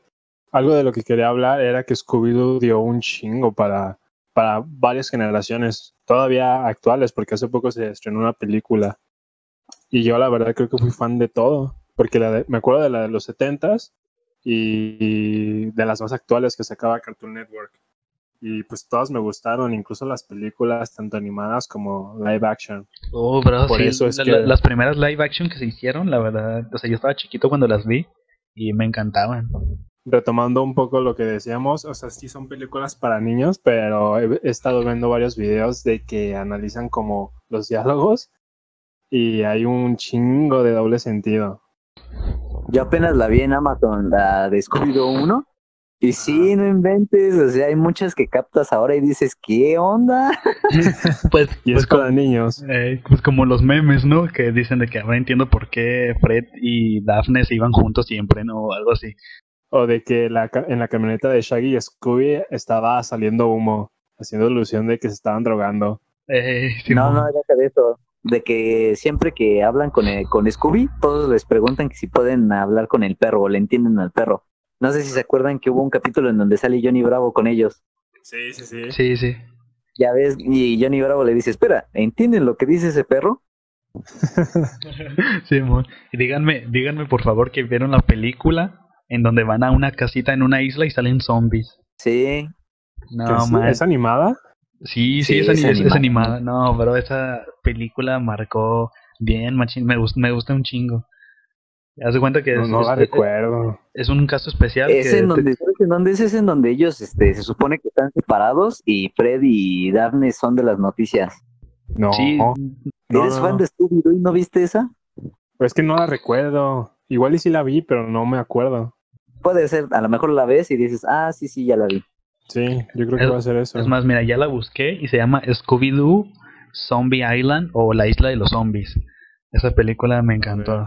O sea, la animación. La dejamos de tarea. Ajá, o sea, la animación es, es parecida, pero, o sea, tiene una paleta de colores más oscura, se ve más seria. O sea, salen los zombies a medianoche, de unos piratas, y luego salen, están estas mujeres hombres lobo. No, bro, no. A, mí me, me encantó. de esa película fue cuando sacaron la, la serie de Scooby-Doo S.A., ¿no? No, la de Scooby-Doo S.A. es todavía años después. Porque antes de la de S.A. hay otra versión de Scooby-Doo que, que, sí es, que, o sea, que sí es caricatura, sí tiene sus capítulos, que no me acuerdo cómo se llama la esa versión, pero es antes de S.A. Pero siento que tomaron de esa película, tomaron como muchos este, elementos para poner en Scooby-Doo S.A. Sí, pues tal vez la oscuridad. Ajá. La paleta de, de colores es similar y los efectos también son similares. Sí, o sea, lo puse por nostalgia y también por todo el contenido de décadas que ha generado. Y yo creo que incluso las actuales, las generaciones actuales, lo conocen. Sí, la verdad es que A sí. A ver tú, Luis, ¿cuál es el tuyo?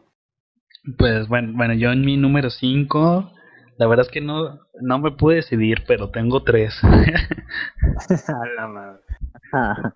Simón, tengo, tengo, tengo tres. Un, fue como un triple empate para mí, más o menos. Y uno de ellos es el laboratorio de Dexter, de 1996 ah. a 2003. O sea, yo me acuerdo que con esa caricatura, no sé, había, había veces en las que no me dejaban verla porque decían una que otra grosería. Porque yo tenía como cuatro años o menos cuando la veía Era y como la pollito también. ándale, algo por el estilo.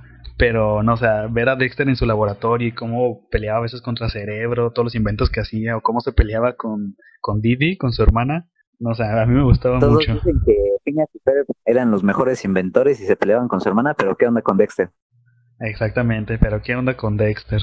Aparte que Hay un capítulo, o, o creo que son una serie de capítulos en donde va como a un multiverso, no sé si te acuerdas. Sí, es lo que les iba a decir. De hecho, es película. No sé si les- la, la llegaron a ver que, que viaja en el tiempo y está Dexter mamado, está Dexter viejito, Dexter niño. Y se encuentran varias versiones de él y están tratando de salvar al mundo. No, de Sí. eso no. Esa está, fue épica. Está sí, bien, esa fue perra, sí. Que viajes en el tiempo de Dark ni que nada. Los viajes del tiempo en de... Y bueno, Esas son las perras. Esa es una de de mis tres. El otro, otra que puse en el número 5 es El Increíble Mundo de Gumball. No sé si la han visto. Yo puse esas menciones honoríficas Ajá. porque la animación me encanta. Bro, es una caricatura inventes, a mí me gusta la animación. que es, es- es una, es una caricatura que mezcla como 20 estilos de animación en varios capítulos.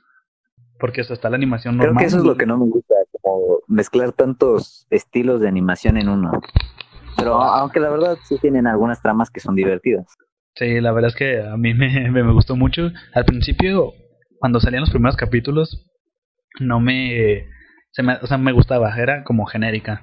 Pero conforme iba avanzando, ya iba como teniendo su desarrollo y iba teniendo como, me gustaban más las animaciones que metían, los personajes como tan extraños. No sé, a mí me gustaba mucho y, y pues aquí la puse también. Y, ¿Y cuál, cuál es la tercera que y la, pusiste? ter- la tercera en que puse número 5, no sé si las llegaron a ver, que es Las aventuras de Jackie Chan. Era animada. Sí. Sí, que yo apenas vi los capítulos en YouTube, unos dos o tres creo. Ah, te iba a decir que mm, recuerdo que me encantaba, pero ya no me acuerdo de qué va. Yo también la verdad es que tengo muchísimo sin verla, pero pero no, o sea, pero todavía me acuerdo, o sea, era de que ya Jackie pues tenía su tienda, su tienda como de cosas chinas en, en Estados Unidos, pues, y tenía su sobrina y su abuelo y tenían y estaban buscando unos talismanes que les daban ciertas habilidades o dones, ya sea super fuerza o hacerse invisible o saltar y juntando todos los talismanes, pues obviamente se hacían como bien poderosos y estaban y pues obviamente también había villanos que los buscaban. Entonces, pues cada capítulo era como tratar de encontrar un talismán nuevo, un, un nuevo poder o habilidad. Entonces, yo me acuerdo que me emocionaba y también acá de que jugaba que tenía talismanes yo en mi casa y cosas por el estilo. ¿Era de Cartoon Network? Creo que sí. no, Creo que Cartoon Network la transmitía. yo, yo, pues yo no la vi por Cartoon Network, yo la vi en el 5, creo. No, yo creo que No, sí. en el 7. no, yo creo que sí la llegué a ver en Cartoon Network o no sé si en Boomerang a lo mejor. Es que no, entonces, es que no recuerdo porque la que me gustaba era de Cartoon Network y me recuerdo que también era como de un samurái y hay un capítulo donde tiene un crossover con Dexter. Con Dexter. Pero sí, pero creo que no. Déjame, déjame buscar porque sí, me acuerdo que me gustaba un chingo esa caricatura, pero no me acuerdo bien. Y no me suena lo que me estás contando. Ah, entonces a lo mejor y tuviste otra. ¿También era animada? Samurai Jack. Porque... Ah, Samurai Jack. Ah, Samurai Jack estaba chido. Sí, no, no, la verdad es que la que yo digo se llama Las aventuras de Jackie Chan y pues es animada. Y al final de cada capítulo o entre comerciales salía el verdadero Jackie Chan eh, como comentando algunas cosillas. No, sí es diferente a la que a la que yo te digo. Samurai Jack ya te, te envió una foto. Ah, Samurai Jack. Sí, no, no, bro, eso es diferente. Esa, Sí, esa- sí, sí. Esa, es, esa es otra serie diferente, pero esa también estaba bien perra, esa también me gustaba mucho. Y no me acordaba de esa. Pues va. A Pero, ver, entonces ahora pasamos a un número 4. número 4. Número ¿Quién? 4, Eduardo. Mi número 4, pues mi número 4 la verdad es que sí está muy reñido, pero creo que el número 4 lo va a tener Batman Beyond o Batman del futuro, que era como lo conocíamos de niños. Uy, también estaba bueno. Yo esta lo tengo en mis menciones honoríficas. No entró en mi top 5, pero también me gustaba mucho. Yo creo que era como de las series de Batman más oscuras, ¿no? Caricaturas, pues, que había en ese tiempo. Pues mira, desde que salió Batman, la de Animated Series, que es de donde se desplaza, porque se supone que es una continuidad, Batman del futuro es continuidad de Batman, la serie animada. Y pues las dos están de poquísima, ¿no? Pero la verdad es que están en el, en el 4, porque siento que como que hay unas, hay unas cosillas que como que eh, faltan, ¿no? Como unas cosillas que faltan que aparecen en los cómics. Y pues la verdad es que está, está muy chido el personaje, cómo lo crecieron en los cómics. Y que está chido que haya salido una caricatura, ¿no? Al igual que Harley Quinn. Era donde salía Joker y Harley Quinn también, ¿verdad? De hecho, de ahí fue de donde salió Harley Quinn, de la serie animada, y ya de ahí lo pasaron a los cómics también.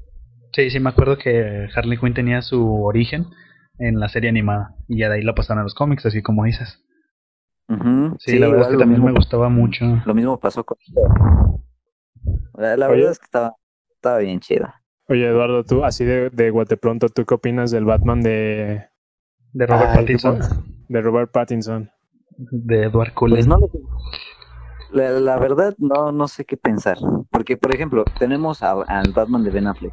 La verdad es que a mí me encantó el Batman de, de, Ben Affleck. Desde que lo anunciaron como Batman, yo sabía que iba a ser un, un papel espectacular. Porque a mí me gustó como fue Daredevil. Aunque muchos dicen que fue un asco, ¿no? Pero la verdad me gustó. Y ahora que fue Batman, la verdad es que se super, mm, voy a decir la palabra, se super mamó. O sea, es lo más parecido a los cómics que he visto en la pantalla grande. Disculpen el vocabulario, pero ya estuvo suave. Disculpen el, francés, ya, ya, estuvo suave, chavos. Pero sí, la, la, verdad es que sí, estuvo, creo que, creo que dejó un lugar muy grande ahí este Ben Affleck y no sé, la verdad es que de Robert Pattinson no tengo una buena experiencia de alguna película. Solo medio vi Crepúsculo y la verdad es que ni me gustó Crepúsculo, ni me gustó el personaje. ¿Y la del Faro no la viste? No, no las vi. Uy, bro. ¿No viste el Faro? ¿La mencionaste? Ah, digo, el Faro sí. Ah. Y la verdad es que me llevo mejor experiencia de. Ay, se me olvida el nombre de este actor. De William Dafoe. William, Héctor. Héctor Lavoe, ¿no? William Dafoe. de William, ah, Dafoe. William, William Dafoe. William Dafoe, Pero como para, o sea, tiene muy buena, es muy buen actor, pero siento que no es un, un buen personaje para él. Creo que se lo está tomando muy a la ligera. Pues a ver qué pasa, ya que salga la película. Ajá, la verdad pues es que yo sí tengo buenas expectativas. Pero pues a ver, no, es Warner, es productora grande que va a meter sus narices, entonces a ver qué. Yo, yo siento que va a salir como eh, con George Clooney, porque la verdad el Batman de George Clooney es como medio raro, hasta es como medio afeminado. Sí, está extraño. De hecho, el Batman de George Clooney. a la verga. este... Pues bueno, a ver. Ah, pues tu número 4 está bien. Pues mira, ya, ya que pusiste 3, en tu número 5 yo te voy a poner 2 en mi número 4. Sí, man. Porque me acuerdo que de, que de niño me gustaba un chingo las chicas superpoderosas. Uh, bro, en dimensiones honoríficas yo lo tengo. Esa era la caricatura más controversial de esa época, ¿no? Porque era, ve las chicas superpoderosas, ah, eres niña, te vale, ¿no? Sí, yo, yo, yo sí recuerdo fíjate como que, algo así. Ajá, fíjate que no tanto, o sea, no la siento controversial, porque aunque sí estaba como esta aura, como este como pensamiento extraño de que a lo mejor si las veías era porque era caricatura para niños, pero a la vez no la siento tanto porque, o sea, tanto niños como niños la veían, ¿sabes? Y, y estaba muy perra. A mí también me gusta un chingo, la tengo en mis menciones honoríficas. No sé si recuerdas que salieron, cuando fue su época, salieron muchas versiones. Hasta hubo una versión en donde estaban hasta como guapas, parecía anime esa versión. Ah, sí, ya fue diferente. Esa es la chica superpoderosa Z, se llamaban. Ajá, la chica superpoderosa Z. Sí, pero, pero sí fue diferente, ya fue otro pedo. Y también de lo que quería como que mencionar es que la película con donde pelean con Mojojojo, que se hace gigante. Joyita, bueno. No mames, esa película también es una joya. Joyita, sí, no, esa película es, es cuando Bombón creo que sale llorando sí es bombón, ¿no? Y como que recorre el mundo y, y de repente está en el futuro, ¿no? No. Creo es una donde casi les gana. Ajá. Ah, sí, cierto, donde casi les gana. De hecho, les gana y al final logran revertirlo, ¿no? Sí, quieren hacerlo pequeño. Es que yo me acuerdo de una ver- de una que según yo también era película que era como que o sea, iniciaba así que era bombón y, y salía llorando porque creo que le estaban molestando Burbuja y Bellota y es de cuenta que recorría el mundo como bien rápido, tipo a lo Flash y de repente llegaba al futuro y todo estaba destruido y lo gobernaba Mojojojo. Pues el recuerdo que yo tengo, no sé si estoy mal. Y había un chingo como de changos, ¿no? En la ciudad. Sí, sí, ajá, Ah, creo que ese era un exactamente. capítulo especial. No sé, porque me acuerdo que en la película también Mojojojo gobierna el mundo. Es que, bueno, yo, yo digo que de chiquitos no sabíamos ni cuáles eran las películas de las caricaturas que veíamos y cuáles eran capítulos. Bueno, sí, sí, sí, cierto. Ajá. Nada más lo- de repente lo veíamos y era como que, ah, la madre, ya duró mucho, ¿no? Ah, por ejemplo, yo esa de Dexter, de cuando viajan en el tiempo, yo me había quedado toda mi vida con la idea de que era una, un capítulo especial y mocos, que es una película. Pues sí, y ya del otro lado de, de mi número 4 puse una actual que pues me gusta mucho, son capítulos cortitos y sencillos, pero te hacen sentir un chingo, más que nada porque los personajes están muy bien elaborados y cómo se relacionan. Es la de Escandalosos. Ah, tengo muchas ganas de verla, güey. Está muy chida.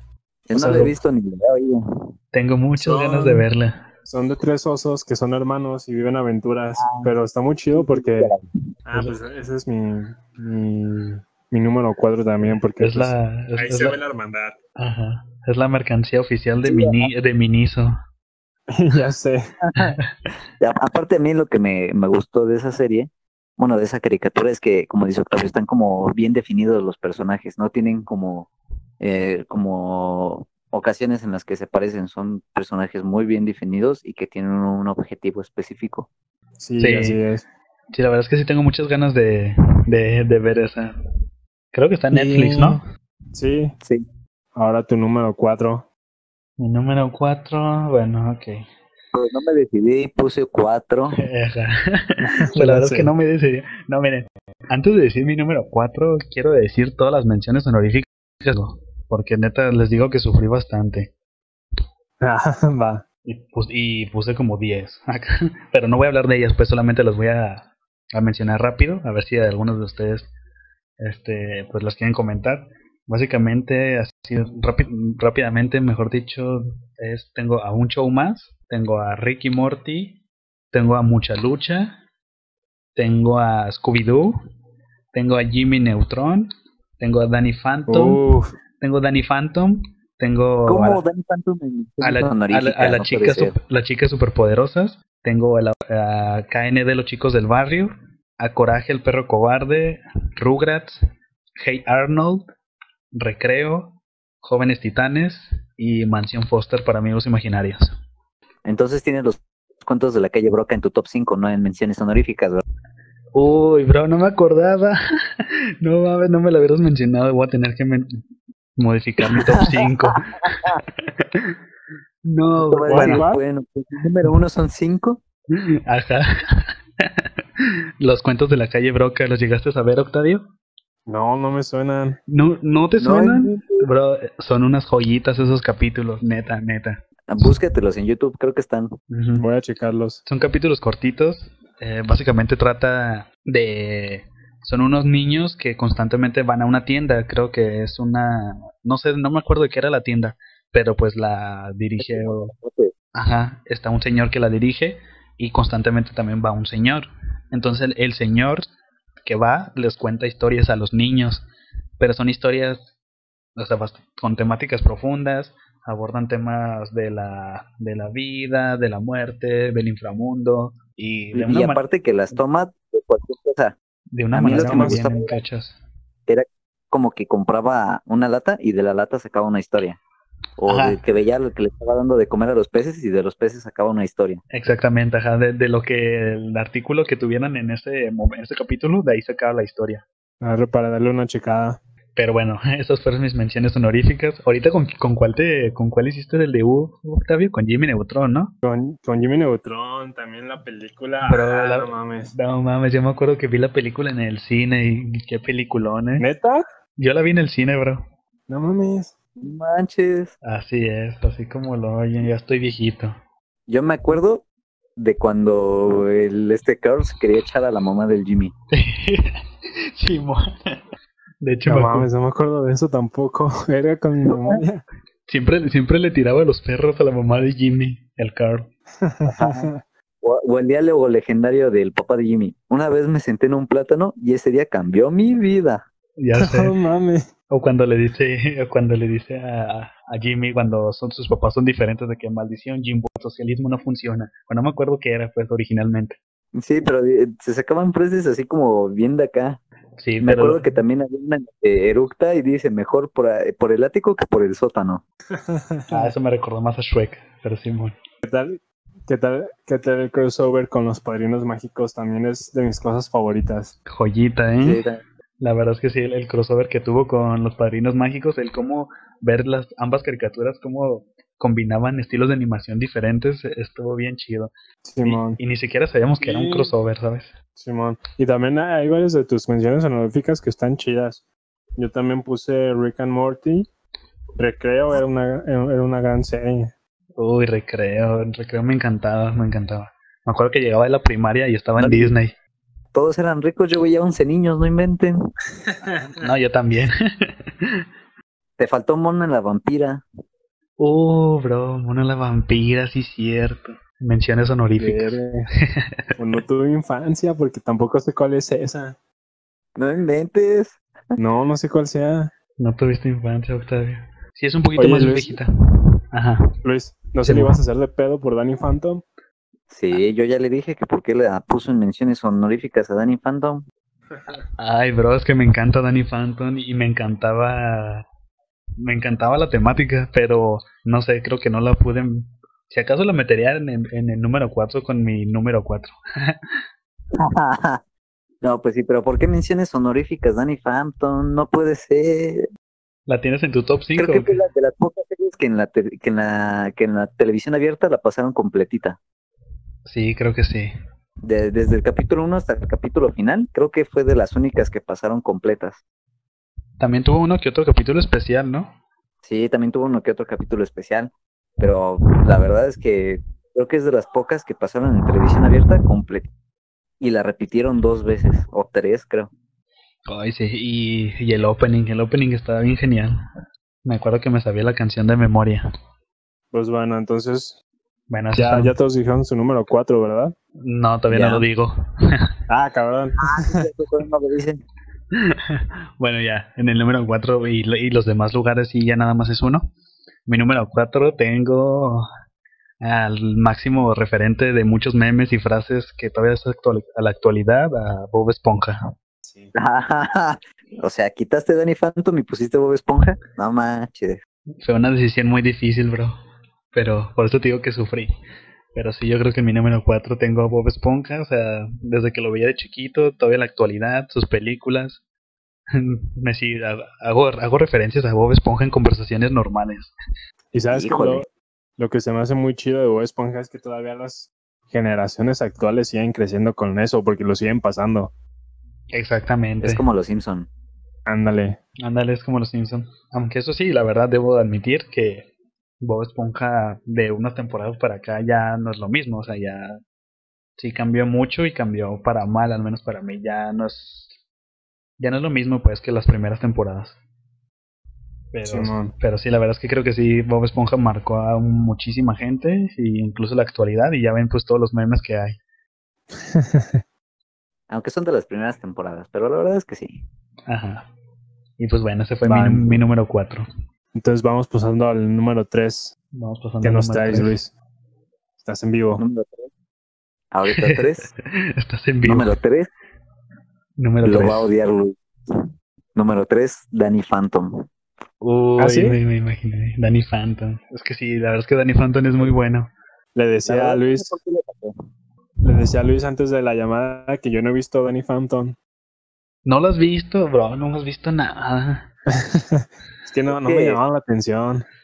No manches, o sea, era un tipo con poderes de fantasma. Ajá, ¿qué más? ¿Cuándo Y- habías visto eso? Exactamente, y se podía, era mitad humano, mitad fantasma. o sea. Eh. Por ejemplo, en DC, en los cómics, hay un personaje que se llama Deadman. Es un fantasma y se mete en el cuerpo de las personas y ya. Pero este carnal era mitad humano, mitad fantasma. Y deja de eso, era el más poderoso de todos, el más huevudo de todos. Y aparte salía Sam, esta chica gótica emo que, uff. Creo que fue cuando se empezaron a poner de moda las góticas, ¿no? Y todos queríamos una gótica de novia. Gótica culona. Una gótica. Los memes de gótica culón. Ya sé. Pero No, pero pues de- no sé. La, la verdad a mí me gusta porque tiene, tiene, o sea, es un superhéroe, pero es, por ejemplo, es como Spider-Man. Pero está más chido que Spider-Man, la neta. Y luego sus enemigos están bien cimentados y todos tienen un objetivo. Hasta el, el, el de las cajas, cuando tiene un objetivo, se vuelve un badass, se vuelve bien locochón. No sé si viste un capítulo especial en donde viaja como a otra dimensión. sí, me acuerdo más o menos. Yo me acuerdo más del capítulo de la caja de Pandora y de Pandora. Ah, sí, también. Y también de los capítulos finales, cuando saca el grito fantasmal. Sí, sí, sí. Sí, la a, verdad a es que mí me gusta ese, bueno. ese hace. Ah, la verdad es que por eso está en el número 3. Perfecto. Misiones honoríficas, Luis. Vale. Pues Y Octavio. no entiendo por qué todavía no la he visto. ¿Por qué qué? No sé, igual y desde morro era mamador. Es, lo- es lo que, es, lo, es- es- es lo que te iba a decir, Octavio. Per- perdonen, perdonen con Octavio, es que él no ha visto nada de esto porque pues él nada más ve caricaturas húngaras, pakistaníes de los 80. Entonces eso veía de niño él, en blanco, En y, blanco negro. y negro. Así es. Una disculpa ahí con Las Octavio. películas de blanco y negro norteamericanas, mexicanas, húngaras. o- No, Sí. es mamada. No sé, pero es que, no sé, era como que muy ya, si algo me gustaba me centraba en eso y ya. Sí, me acuerdo. No, pero desde niño. Es que pasaban Danny Phantom en la secundaria. Yo no lo veía en la secundaria ni cuando, ni cuando era morro. No, pues ya para la No. secundaria yo creo que ya nada más veías a Bergman, ¿no? O a Tarkovsky. Sí, claro. O a Truffaut. O a Truffaut. Empezaba con Hitchcock. Sí, o Kurosawa. Entonces yo en mi número 3, que puse... Ah, también puse una actual, porque esa sí la, la vi con mis hermanos. Se llama, pues, Steven Universe. Ay, esa también tengo ganas de verla. Me la han recomendado, fíjate. ¿Qué A tal mí es? no me chida. gustó la temática. La- A mí me recomendaron por la historia, pero la sentí un poco floja la historia, la verdad. Y la ¿Por animación, qué? a mí las caricaturas desde la animación me, me matan. A ver, Octavio, La más o, animación está chida. más o Y, menos sea, una sinopsis. colores. Más o menos una Pues es que sinopsis. son como las aventuras de Steven, eh, que es un niño que tiene poderes, igual que otras cuatro gemas. Y como que la anima, o sea, cada capítulo tiene una historia separada, pero que va evolucionando poco a poco hasta, hasta conectarse para un final. Y cada capítulo es como que este niño Steven tiene que ir comprendiendo los poderes de su gema, el porqué de él mismo, o sea, tiene una historia con su mamá, que si no recuerdo falleció o algo así, y tiene que comprender el por qué su mamá no está, el por qué él tiene poderes y cosas así. Se me hace una historia pues chida, la verdad, porque ves, ves esas cosas profundas de intentar, intentar superar los duelos y ser mejor persona con poderes y aparte la animación, bueno, la paleta de colores me gusta muchísimo. Es como que muy pastelosa. Sí, sí lo he notado en sus imágenes o lo poquito que he visto, porque creo que vi como dos capítulos, pero sí está como muy de que rosa, azul pastel, amarillo, todo, todo eso, ¿verdad? A, a mí esos escenarios me recuerdan a la serie animada de los X-Men de los noventas, no sé si la vieron, Ah, No. buenísima. en donde le decían a Wolverine la aguja dinámica. los de los de España, los de España. No, en el doblaje latino. ¿Es en serio? Sí, de verdad. Ahora no me acuerdo. Es que o no, tengo pésima memoria o no la vi. Probablemente. Igual, las dos. No, las dos también. Y pues ese fue tu Pero número, bueno, tu es- número 3. No, Luis, sigues tú. Espero que no pongas algo malo. no, ya es- estas mis últimos tres lugares, la verdad es que sí son cosas que para mí son muy muy buenas y mi número 3 es tu número 5, el número 3 tengo Avatar, el último maestro del aire. Para mí es- no Ajá. sé, es un es, es- ay, no sé, de hecho lo iba a poner en el número 1, pero para de hecho para mí los últimos primeros tres lugares, o sea, fácilmente cualquiera podría estar en el número 1, pero si tuviera más o menos que categorizar a huevo, pues bueno, ni pedo pongo Avatar en el número 3, pero para mí es una joya, o sea, esta historia de Aang, de, o sea, el desarrollo de personajes, el príncipe Zuko, o sea, mi personaje favorito es Zuko y la evolución que tiene, cómo se, re- cómo se re- redime entre su nación, entre él, su, el tío Airo, toda la filosofía que manejan. Ay, no, no, a mí me, me encanta. Y el- los últimos episodios de Aang en, en modo avatar con los cuatro elementos contra el Señor del Fuego, no, para mí es, es demasiada epicidad junta. no sé, a mí me encanta. Tienes, tienes que verla, Octavio, no mames. Ah, ¿Tampoco pues he visto, Octavio? ¿Es neta? Lo dije hace rato. Ah, sí es cierto. Entonces no puedo creer que no hayas visto Danny Phantom y Avatar. Lo siento, no fue un niño normal. Ya Yo lo puse en el número 5 porque la verdad yo me aburría, en cierto punto de la historia me aburría, me llegaba a aburrir. Hay ciertos capítulos que sí son, podrían decir, de relleno, pero a mí me encantaban incluso esos capítulos. Entonces, como les digo, fácilmente Avatar podría ponerlo en el número uno, pero, pero bueno, aquí está. A ver, entonces, ¿qué, fal- ¿quién falta el número 3? Ya, sigue número dos. Número 2, Superman, la serie animada. ¿Cuál? La serie animada. Superman, la serie animada. Ah, Superman. Híjole, bro, no me acuerdo de esa serie. Creo que sí la llegué a ver poquito, pero esa, a comparación de la Liga de la Justicia o Batman, casi no la vi. En mentes, la verdad es que a mí me gustaba la serie de Superman porque resalta mucho de lo que es en los cómics, como sus valores y, el cómo es. Y aparte de que sale un capítulo súper épico en donde lo tienen atrapado en una celda y lo tienen con, una, con un traje negro, con capa negra y lo tienen encadenado. No sé si recuerdan que hasta salió una figurita que estaba empotrada en una roca con unas como esposas y cadenas. Sí, Mm. creo que sí sé cuál dices. Sí, o sea, hasta sacaban figuras de esa caricatura. Sea, la verdad es que está muy chida. Me gusta porque, eh, aparte de que es contemporánea de lo que es este Batman, la serie animada, y, y da pie a hacer la Liga de la Justicia, porque de hecho hay muchos capítulos en donde salen con crossover Batman, el de la serie animada, y Superman, el de la serie animada. Me acuerdo mucho de un capítulo en donde Batman se pierde y este Dick Grayson, que es el primer Robin, le pide ayuda a, a Superman y va Superman y se disfraza de, de Batman y anda con este Dick Grayson, con Robin, como si fuera Batman. Ahora, no, no, fíjate que esa serie casi no la, no la vi, la, la verdad está muy chida. pero sí, Y- es muy bien. Antes de que ya lleguemos al número uno, voy a dar mis menciones honoríficas de una vez. Perfecto. La verdad es que las menciones honoríficas que ustedes dieron, la mayoría son las que yo iba a poner, así que voy a poner otras diferentes. Muy bien. En menciones honoríficas está Vampire Hunter D, o Vampire Hunter D, creo que se pronuncia. Ah, cabrón, ¿ya sé cuál es? Sí, también yo me quedé igual. Esa es de un, este, la sacaron de un videojuego que se llama Dantes Inferno. Ah, ubico el videojuego, ubico el videojuego, pero no sabía que tenía serie. Sí, tiene una serie animada. Eh, fue del tiempo en el que Estados Unidos compraba derechos de series o de películas japonesas y las hacía a su propio estilo. Ah, ok, sí, Como- ahorita estoy, ahorita estoy checando imágenes y se ve muy anime. Ajá. No se llama Vam- Vampire Hunter D, esa es una película. Esta se llama Devil May Cry. Ah, Devil May Cry. Ah. Sí, sí, los videojuegos perrísimos y la serie Devil May Cry. Sí. Vamos a ubicar el videojuego. Sí, la serie yo, tampoco la vi como- completa.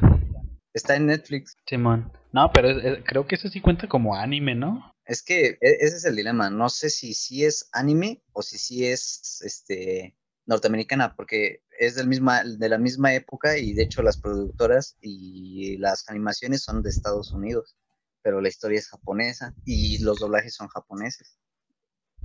Arre, arre. Está como Bakugan. Ah, Simón, como Bakugan.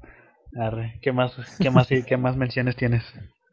Otra mención honorífica que tengo, y a lo mejor creo que no la han visto, Rocket Power. Uy, Ah, joyita. Me suena. Sí, sí, Pero sí. tampoco la vi. Pinche Octavio. Es que no, no lo- sé, casi no me gustaba Nick de caricaturas. Entonces tampoco viste. ¿Sabes qué otra? ¿Viste Hey- dime que viste Hey Arnold. No, no la vi, no me Ah, llamaba la atención. Oh my god. Bueno, señores, pues menciones honoríficas. Ajá. Tampoco vi la de Candy Dog. Ah, ese sí, No ese. inventes. ese- ¿No lo viste? ese a mí tampoco casi no me gustaba. Bueno, estaba X para mí. Esta es, está como, está medio bizarra, pero también está entretenidona.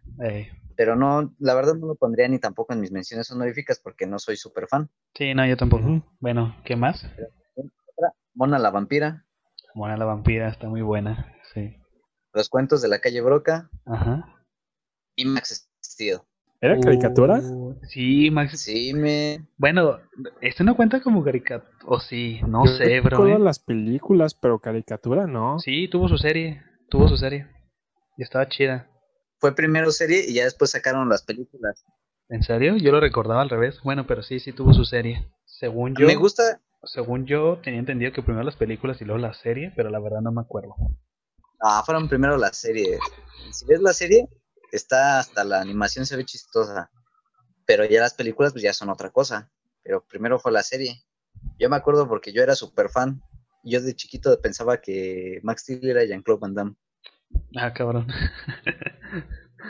A ver, pues mi número dos de una vez. También está en Netflix y es de Guillermo del Toro. Es Troll Hunters. Troll Hunters. Uy, sí la he querido ver también. No la he visto. ¿No lo has visto? No, ¿sí está buena? Creo que no hemos visto caricaturas que veo y no la he visto las clásicas. Ey, algo así. Está muy buena, son, ay, no sé, recuerdo si son dos o tres temporadas y ya la, la terminaron y está muy chida. También son, pues, de un morro que recibe un amuleto y se vuelve cazador de troles. Y también va un poco similar de ad- adquirir nuevas responsabilidades en un mundo siendo humano, en un mundo de trolls siendo humano, eh, con las responsabilidades de, de este poder y al mismo tiempo con las situaciones que tienes que llevar como adolescente. Está muy chido. Y la neta, sí hubo uno que otro capítulo que me hizo llorar. Órale, wow. No, no, fíjate que había, había visto buenos comentarios, eso sí, pero no sabía ni de qué se trataba ni, ni de qué iba, pero sí había visto imágenes y comentarios. Está muy... Yo la neta ni había oído hablar de ella, ¿eh? ¿Mande? Yo ni había oído hablar de ella. No manches, está en Netflix. Y pues la neta sí, chéquensela, está muy buena. Arre, sí, voy, voy- voy a checarla también. Bueno, pues vamos a Más porque es de Guillermo del Toro, quiero, sí tengo Simón. interés. Creo que nosotros tenemos que ver como dos o tres series y Octavio tiene 20. Yo, yo tengo que ver toda una infancia. Ajá. Octavio tiene que recuperar su infancia. Pero, Sí, ya sé. pero bueno, ento- entonces, bueno, pas, pa- quiero pasar a mi número 2. ¿Si me escuchan? ¿Todo bien? Sí, todo bien. Vale. Bueno, pues entonces mi número 2 y mi número 1, la verdad, bueno, como les dije, es de mi número 3. La verdad es que está bien reñido, pero mi número 2 pondría Over the Garden Wall o Más allá del jardín. ¿La ubican? No. Yo sí la ubico y he visto muy buenas críticas, pero no, no la he visto. Quiero verla. ¿Qué trata? Me suena. Mira, ahí les va. Es una miniserie que salió en el 2014-2015, es relativamente nueva. Es una miniserie de 10 capítulos y cada capítulo duran 10 minutos nada más. O sea, literal, si te la echas toda junta, la terminas en casi dos horas. ¿Y de qué va? Habla sobre dos hermanos que se encuentran en un bosque que se llama Lo Desconocido y tratan de encontrar la salida. Pero desde un principio te dicen que están en ese lugar porque haz de cuenta que en el primer capítulo andaban como, bueno, es la noche de Halloween, están disfrazados, se van con sus amigos al cementerio y haz de cuenta que pasa algo, que salen corriendo y, y haz de cuenta que cruzan una barda los, estos dos hermanos, un hermano menor y un hermano mayor, cruzan la barda y caen en unas vías del tren. Entonces en eso va pasando un tren y casi los atropella, pero saltan hacia un lado, caen en un lago y cuando salen de este lago eh, se encuentran en este bosque que se llama Lo Desconocido. En su travesía por este bosque se van encontrando con monstruos, con otros seres medio aterradores, pero, pero que los van ayudando también. Esta serie está inspirada en la Divina Comedia de Dante Alighieri. ¿Por qué? Porque cruzan por varios escenarios que hacen referencia al purgatorio, al infierno, al cielo. Y tienen un guía que es un pajarito que se llama Beatriz, que los va guiando por estos lugares. Entonces, ver. entonces la verdad es que está muy perra porque tiene un humor muy inocente que funciona tanto para niños, pero tiene este trasfondo que si eres ya un poquito más adulto, entiendes que te está hablando de la muerte, del más allá, de luchar por la vida y aparte que tiene referencias también a películas como El viaje de Chihiro o a Hansel y Gretel, hay una bruja que aparece también que se los quiere comer. Y tiene una paleta de colores como bien vintage, o sea, tiene como de que naranja, porque es como otoño, están en Halloween. Es como naranja, café, verde, pero así como, como pastoso. Y, y básicamente son estos dos hermanos en esta travesía que intentan encontrar su, su camino de vuelta a casa. Entonces, para no ser spoiler, pero la verdad es que el final está muy chido, pero te dan a te dan a entender que a lo mejor o puede que hayan estado en coma y están luchando por su vida, o puede que se lo hayan imaginado, o puede que realmente hayan muerto, pero se les dio una segunda oportunidad. Entonces son temas bastante profundos eh, para una serie de niños, ¿sabes? Y les digo, está súper digerible porque son 10 capítulos de 10 minutos cada uno, o sea, te la acabas en chinga. Entonces es mi, es mi segundo lugar. Yo no escuché nada de lo que dijo Luis, ¿tú sí? Yo sí. nada, la broma.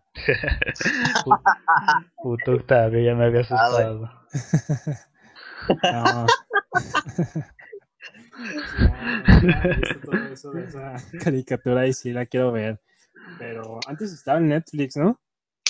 No sé, creo que sí, fíjate. Pero de hecho hoy la busqué de nuevo para ver si estaba y no, no está. Ahorita no está. Sí, no, ya, no, ya ahorita no. ¿Y en dónde lo has visto? En ningún lado. Yo la vi, creo, me parece que están todas las, todas las capítulos en YouTube o en una página, o sea, las busqué así por internet. Pero están fáciles de encontrar. Ah, Están fáciles de encontrar, la verdad. Eh, esta fue producida por Cartoon Network y pues el creador trabajó en cosas como Hora de Aventura o Flapjack, creo. Pero tuvo varios premios esta serie y está, está muy chida, les digo. La verdad es que esta es una de las series que les comentaba al principio, que no porque sea animada es para niños. O sea, sí es para niños obviamente, pero no por eso es que un adulto no las pueda disfrutar con todos estos temas. Y más que nada que tiene su buen desarrollo de historia y personajes. Este no trata a su público de idiotas ni mucho menos a los niños. Oye, me Entonces, sorprende mucho que también sea el creador de Aven- de Aventura, porque él también es el creador de, de Midnight Gospel y también toca todos estos temas de la muerte y, y- y, pues, ese estilo. no, pero este no es el creador, no, de no, es- lo- no es el creador de, de Hora de Aventura. Trabajó en Hora de Aventura, Ah, ok. pero no, no es el creador. Mm, Sí, no, porque no. Sí toca. Hora de Aventura sí toca algunos puntos así, pero no tan, tan específicos como en esta caricatura que comenta Luis. Sí, la verdad es que está muy, muy perra. Se les recomiendo a toda la gente que nos está escuchando. Over the Garden Wall o Más allá del jardín. Y aparte que la, la serie eh, tiene una animación muy, muy bonita. O sea, no sé, es como, o sea, es 2D y parece como una caricatura de 1930, 20, o sea, una caricatura viejita, pero, pero en la actualidad. Entonces, pues ahí, Ahí está. ahí se las dejo para que la chequen. Pasamos. Entonces ya nada más nos falta el número uno de cada quien. Pasamos al primerísimo lugar. Luis Eduardo, ¿qué tienes que decir? Sorpréndenos con tu primer lugar. Porque yo ya sé cuál es. el- Obviamente el primer lugar iba a ser. ¿Cuál es? ¿Cómo, cómo? No, iba a decir que yo ya sé cuál es el primer lugar de Octavio, pero a ver el tuyo. Sí, creo que sí. El mío, Ajá. obvia e inigualablemente, debe de estar Batman, la serie animada. Sí, ya, me imaginé que iba a ser Batman o la Liga de la Justicia. No, la verdad es que Batman supera todas las series, las, todas las caricaturas que he visto. Se me pasó ponerlas en las, en las este, menciones honoríficas, lo que es la Liga de la Justicia y la Liga de la Justicia Limitada, pero la verdad es que creo que merece más mención Batman y Superman, pero en especial Batman, porque a raíz de que aparece Batman, una, se revoluciona la forma en la que se hacen las caricaturas y otra, se empieza a incluir tramas serias en las caricaturas, porque antes de Batman, las series animadas, no había como caricaturas serias, a excepción de unas películas que son Studio Ghibli. Simón, ahí, sí te entiendo. Sí, la Pero la verdad. verdad es que Yo me, yo me acuerdo que veía, sí, sí veía Batman, la serie, y me gustaba mucho, pero, pero siento que nunca la vi completa. No sé por qué, no me, no me acuerdo que, que sí llegué a ver varios capítulos, pero sí, no sé, de inicio a fin, no, no la recuerdo. Eh, Lo que pasa es que como igual como no era no, no era muy larga, de hecho creo que es nada más una temporada, pero pues, esa temporada dio para poder hacer la serie animada de Superman y todavía aparte de hacer la serie animada de Superman hace la Liga de la Justicia y la Liga de la Justicia Ilimitada, porque si, si ves la Liga de la Justicia y la Liga de la Justicia Ilimitada son Batman y Superman de las series animadas. Y todavía aparte se continúa la trama de Batman con Batman del futuro. Sí, man, sí, O sea, traen, traen todo su multiverso ahí. Sí, o sea, me, me llama mucho la atención que el- el- la animación de DC siempre ha dominado. Porque, por ejemplo, son más memorables la Liga de la Justicia y Batman que la serie de Iron Man. Ah, no mames, ni sabía que tenía serie. Sí. Sí, hay una serie. O igual está la serie de Spider-Man, pero cuando dices la serie de Batman o ver Spider-Man, la neta dices voy a ver este Batman. Ah. Y Aunque la, la verdad tiene muchas versiones la de Spider-Man, ¿no? Sí, Pero- o sea, sí, hay varias versiones, pero, ay, no sé, yo, yo, pues, yo no sé si preferiría ver Spider-Man. Creo que sí. Sí, yo creo que yo Porque también. también era de las que iba a mencionar. No me digan eso. ¿Mandé? No me digan eso. Es que había una serie de Spider-Man que era como animada en 2D, pero con estilo 3D. Sí, sí sé cuál dices. Ajá. Esa no mames me encantaba. También hay una que sacaron apenas como por el 2016, 2017, en donde parece que están ciegos. Bueno, yo creo que esas ya no las vi. No, yo creo que yo tampoco. Hay una que es 3D de, de Spider-Man, así como Max Steel. Ah, ok. Ah, sí, no, sí, no, no. Sí, sí sé cuál dices, pero no sé, tampoco yo no la vi. Pero la verdad, la verdad es que se lleva más de todas las caricaturas, creo que la que más se lo lleva es Batman. Porque tiene personajes centrados, aparte de que son personajes centrados, desarrollan muy bien lo que es Batman. Porque Batman pensamos que nada más es una persona con mucho dinero que se quiso hacer superhéroe. En cambio, en la caricatura te presentan que no, que Batman es superhéroe por el trauma que le, causó, que le causó la muerte de sus padres. Y ya de ahí es que lo empiezan a incluir en las películas. La muerte de sus padres como algo significativo para Batman, para el, el mismo hecho de ser Batman, es ese trauma. Bruce Wayne no existe, existe Batman por ese trauma. Y pues Bruce Wayne nunca ha existido. De hecho, todos sabemos que Superman se disfraza de Clark Kent, pero Batman se disfraza de Bruce Wayne para poder ocultar un poco el dolor que siente. Sí, Hay sí, una serie de cómics donde, en donde deja de ser este Batman y lo destroza, digo, deja de ser Bruce, Bruce Wayne Wayne. y destroza. Entonces decide volver a retomar el papel de Bruce Wayne. Entonces, todo eso sí se ve muy, muy, pero muy marcado en la serie. Y creo que fue un parteaguas para poder hacer series como la que nos acabas de recomendar, ¿no? Series serias, digo, caricaturas serias y que aparte nos demuestran que los dibujos animados no son solo para niños. Bueno, creo que sí tienes razón eso, porque está muy chido cómo tocan ese lado del trauma de, de Esa, esa Bruce duali- Wayne. esa dualidad en la personalidad. Ajá. O sea, creo que sí puede ser mejor porque, porque la caricatura de Batman puede tocar esos temas más profundos y serios. Ahora sí que bien oscura, dirían los fans. Sí, además que la animación estaba de poquísima también. Ey, perfectísimo, mi Eduardo. Pues ahí lo tiene, número uno de, de este men.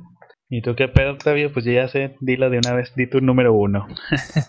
Ah, a ver, antes, antes de decirlo, ¿a cuál, cuál piensas que es mi número uno? Tienes un video de eso. No. ¿A Bueno, sí tengo el video, pero no, no es mi número uno. Ah, Bueno, sí, pero- ¿a, poco, a poco no es? No- No, no es de- Midnight Gospel. ¿No es de Midnight Gospel? No, me me gustó, pero hasta ahí, ¿Rugrats en pañales? a huevo. Ay, pero entonces no, No. sé. No, entonces no sé. Yo pensé que era de Midnight Gospel. No, Gravity Falls. Uf, bro. Ah, De, de- pues de una vez hablábamos porque mi número uno es Gravity Falls también. Ah, perro. Ah, perro. ¿Ya la viste, Luis? No, la verdad nunca la he visto. No mames. Ah, está pasada, No, está, neta. pas- está pasadísima de verga esa serie. Güey, yo, yo me acuerdo que, cre- o sea, de hecho en la época de la secundaria la pasaban todos los sábados en Disney. Ajá, en el 7. Yo me acuerdo que la pasaban en el 7 en la mañana. Sí, Pero no se me hacía así como algo que quisiera ver. Porque antes pasaban las- la de Jackie Chan y pues veía a Jackie Chan y ya después ya me apuraba a hacer lo demás. güey, estaba muy chida. Está muy pues, chida. pues, Pues sí, creo que sí sabes, la historia va de dos hermanos que se van de vacaciones a un pueblo que está lleno de misterios en la cabaña de su tío. Y básicamente es pasar su verano, cada capítulo es como una nueva aventura pero conforme avanza la historia también van evolucionando los personajes porque están en su adolescencia más o menos o van entrando. Pues van entrando, ¿no? Tienen como dos, 12, 13 años si acaso. Creo que ellos lo dicen, como 11 o 12.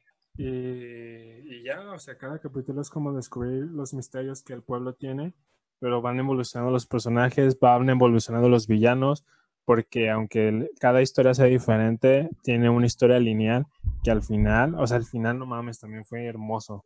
Es hermosísimo en el final. Y está muy chido que tiene todo este mood de monstruos y de sustos. Y Está muy, chido, es- está muy chido porque tiene una mitología bastante amplia, o sea, sale desde vampiros, zombies, gnomos, unicornios, eh, viajes en el tiempo también tiene. Ah, sí, cierto. Está, está muy perro. Dimensiones. Dime- dimensiones paralelas, exactamente. ¿Sabes cuál capítulo me gusta un chingo y el que siempre me acuerda? El de Halloween, güey, porque sale el monstruo inspirado en el Sin Cara del viaje de Chihiro. Simón. No mames, ese capítulo Sí. es- está bien perro. Yo creo que la voy a revisar. Que Ah, Bueno, Está sí, chida. Son, son dos son dos son dos temporadas, ambas son de 20 capítulos, pero la verdad es que se pasa muy muy rápido, no sé, está está muy padre y, o sea, es una serie que no que al igual que la que mencioné anteriormente, no trata a su audiencia de tontos, tiene un muy buen desarrollo de personajes, tanto el tío, o sea, son personajes muy entrañables, tanto el tío de la cabaña, que es un estafador, que tiene su cabaña como de artilugios, de cosas extrañas según esto, pero pues nada más es para estafar a los turistas. Y desde un principio te dan a entender obviamente que hay un misterio ahí, o sea que va a haber más cosas chidas. Entonces, tanto como yo creo que logra conectar tanto como con niños y adultos esa serie, o sea, todo lo- el misterio, los códigos que, que te muestran, el suspenso y la comedia que manejan también, pues a veces puede parecer muy tonta, pero bueno, a mí sí me daba risa. Sí, igual. Y lo chido es de que como vas viendo todo el verano estos personajes te encariñas en chinga. Y al final yo sí lloré. Sí, yo también. Yo, yo, yo, yo también lloré. Esa. E- Ese es un tema muy, muy, muy recurrente, eh, pues la familia, la hermandad, que la hermandad, en, bueno, vaya, entre hermanos, y cómo también toca estos temas de que, aunque no sean muchas veces cosas de lazos de sa- sanguíneos, pues igual sientes esta, esta como parte de la familia, ¿no? Como con Sus o Wendy, Simón, ah, Simón con sus... con Sus.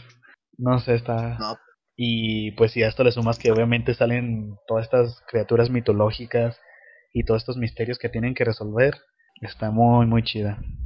Así que sí, chécatela, Luis. Esta perra. yo creo vamos a hacer un trato.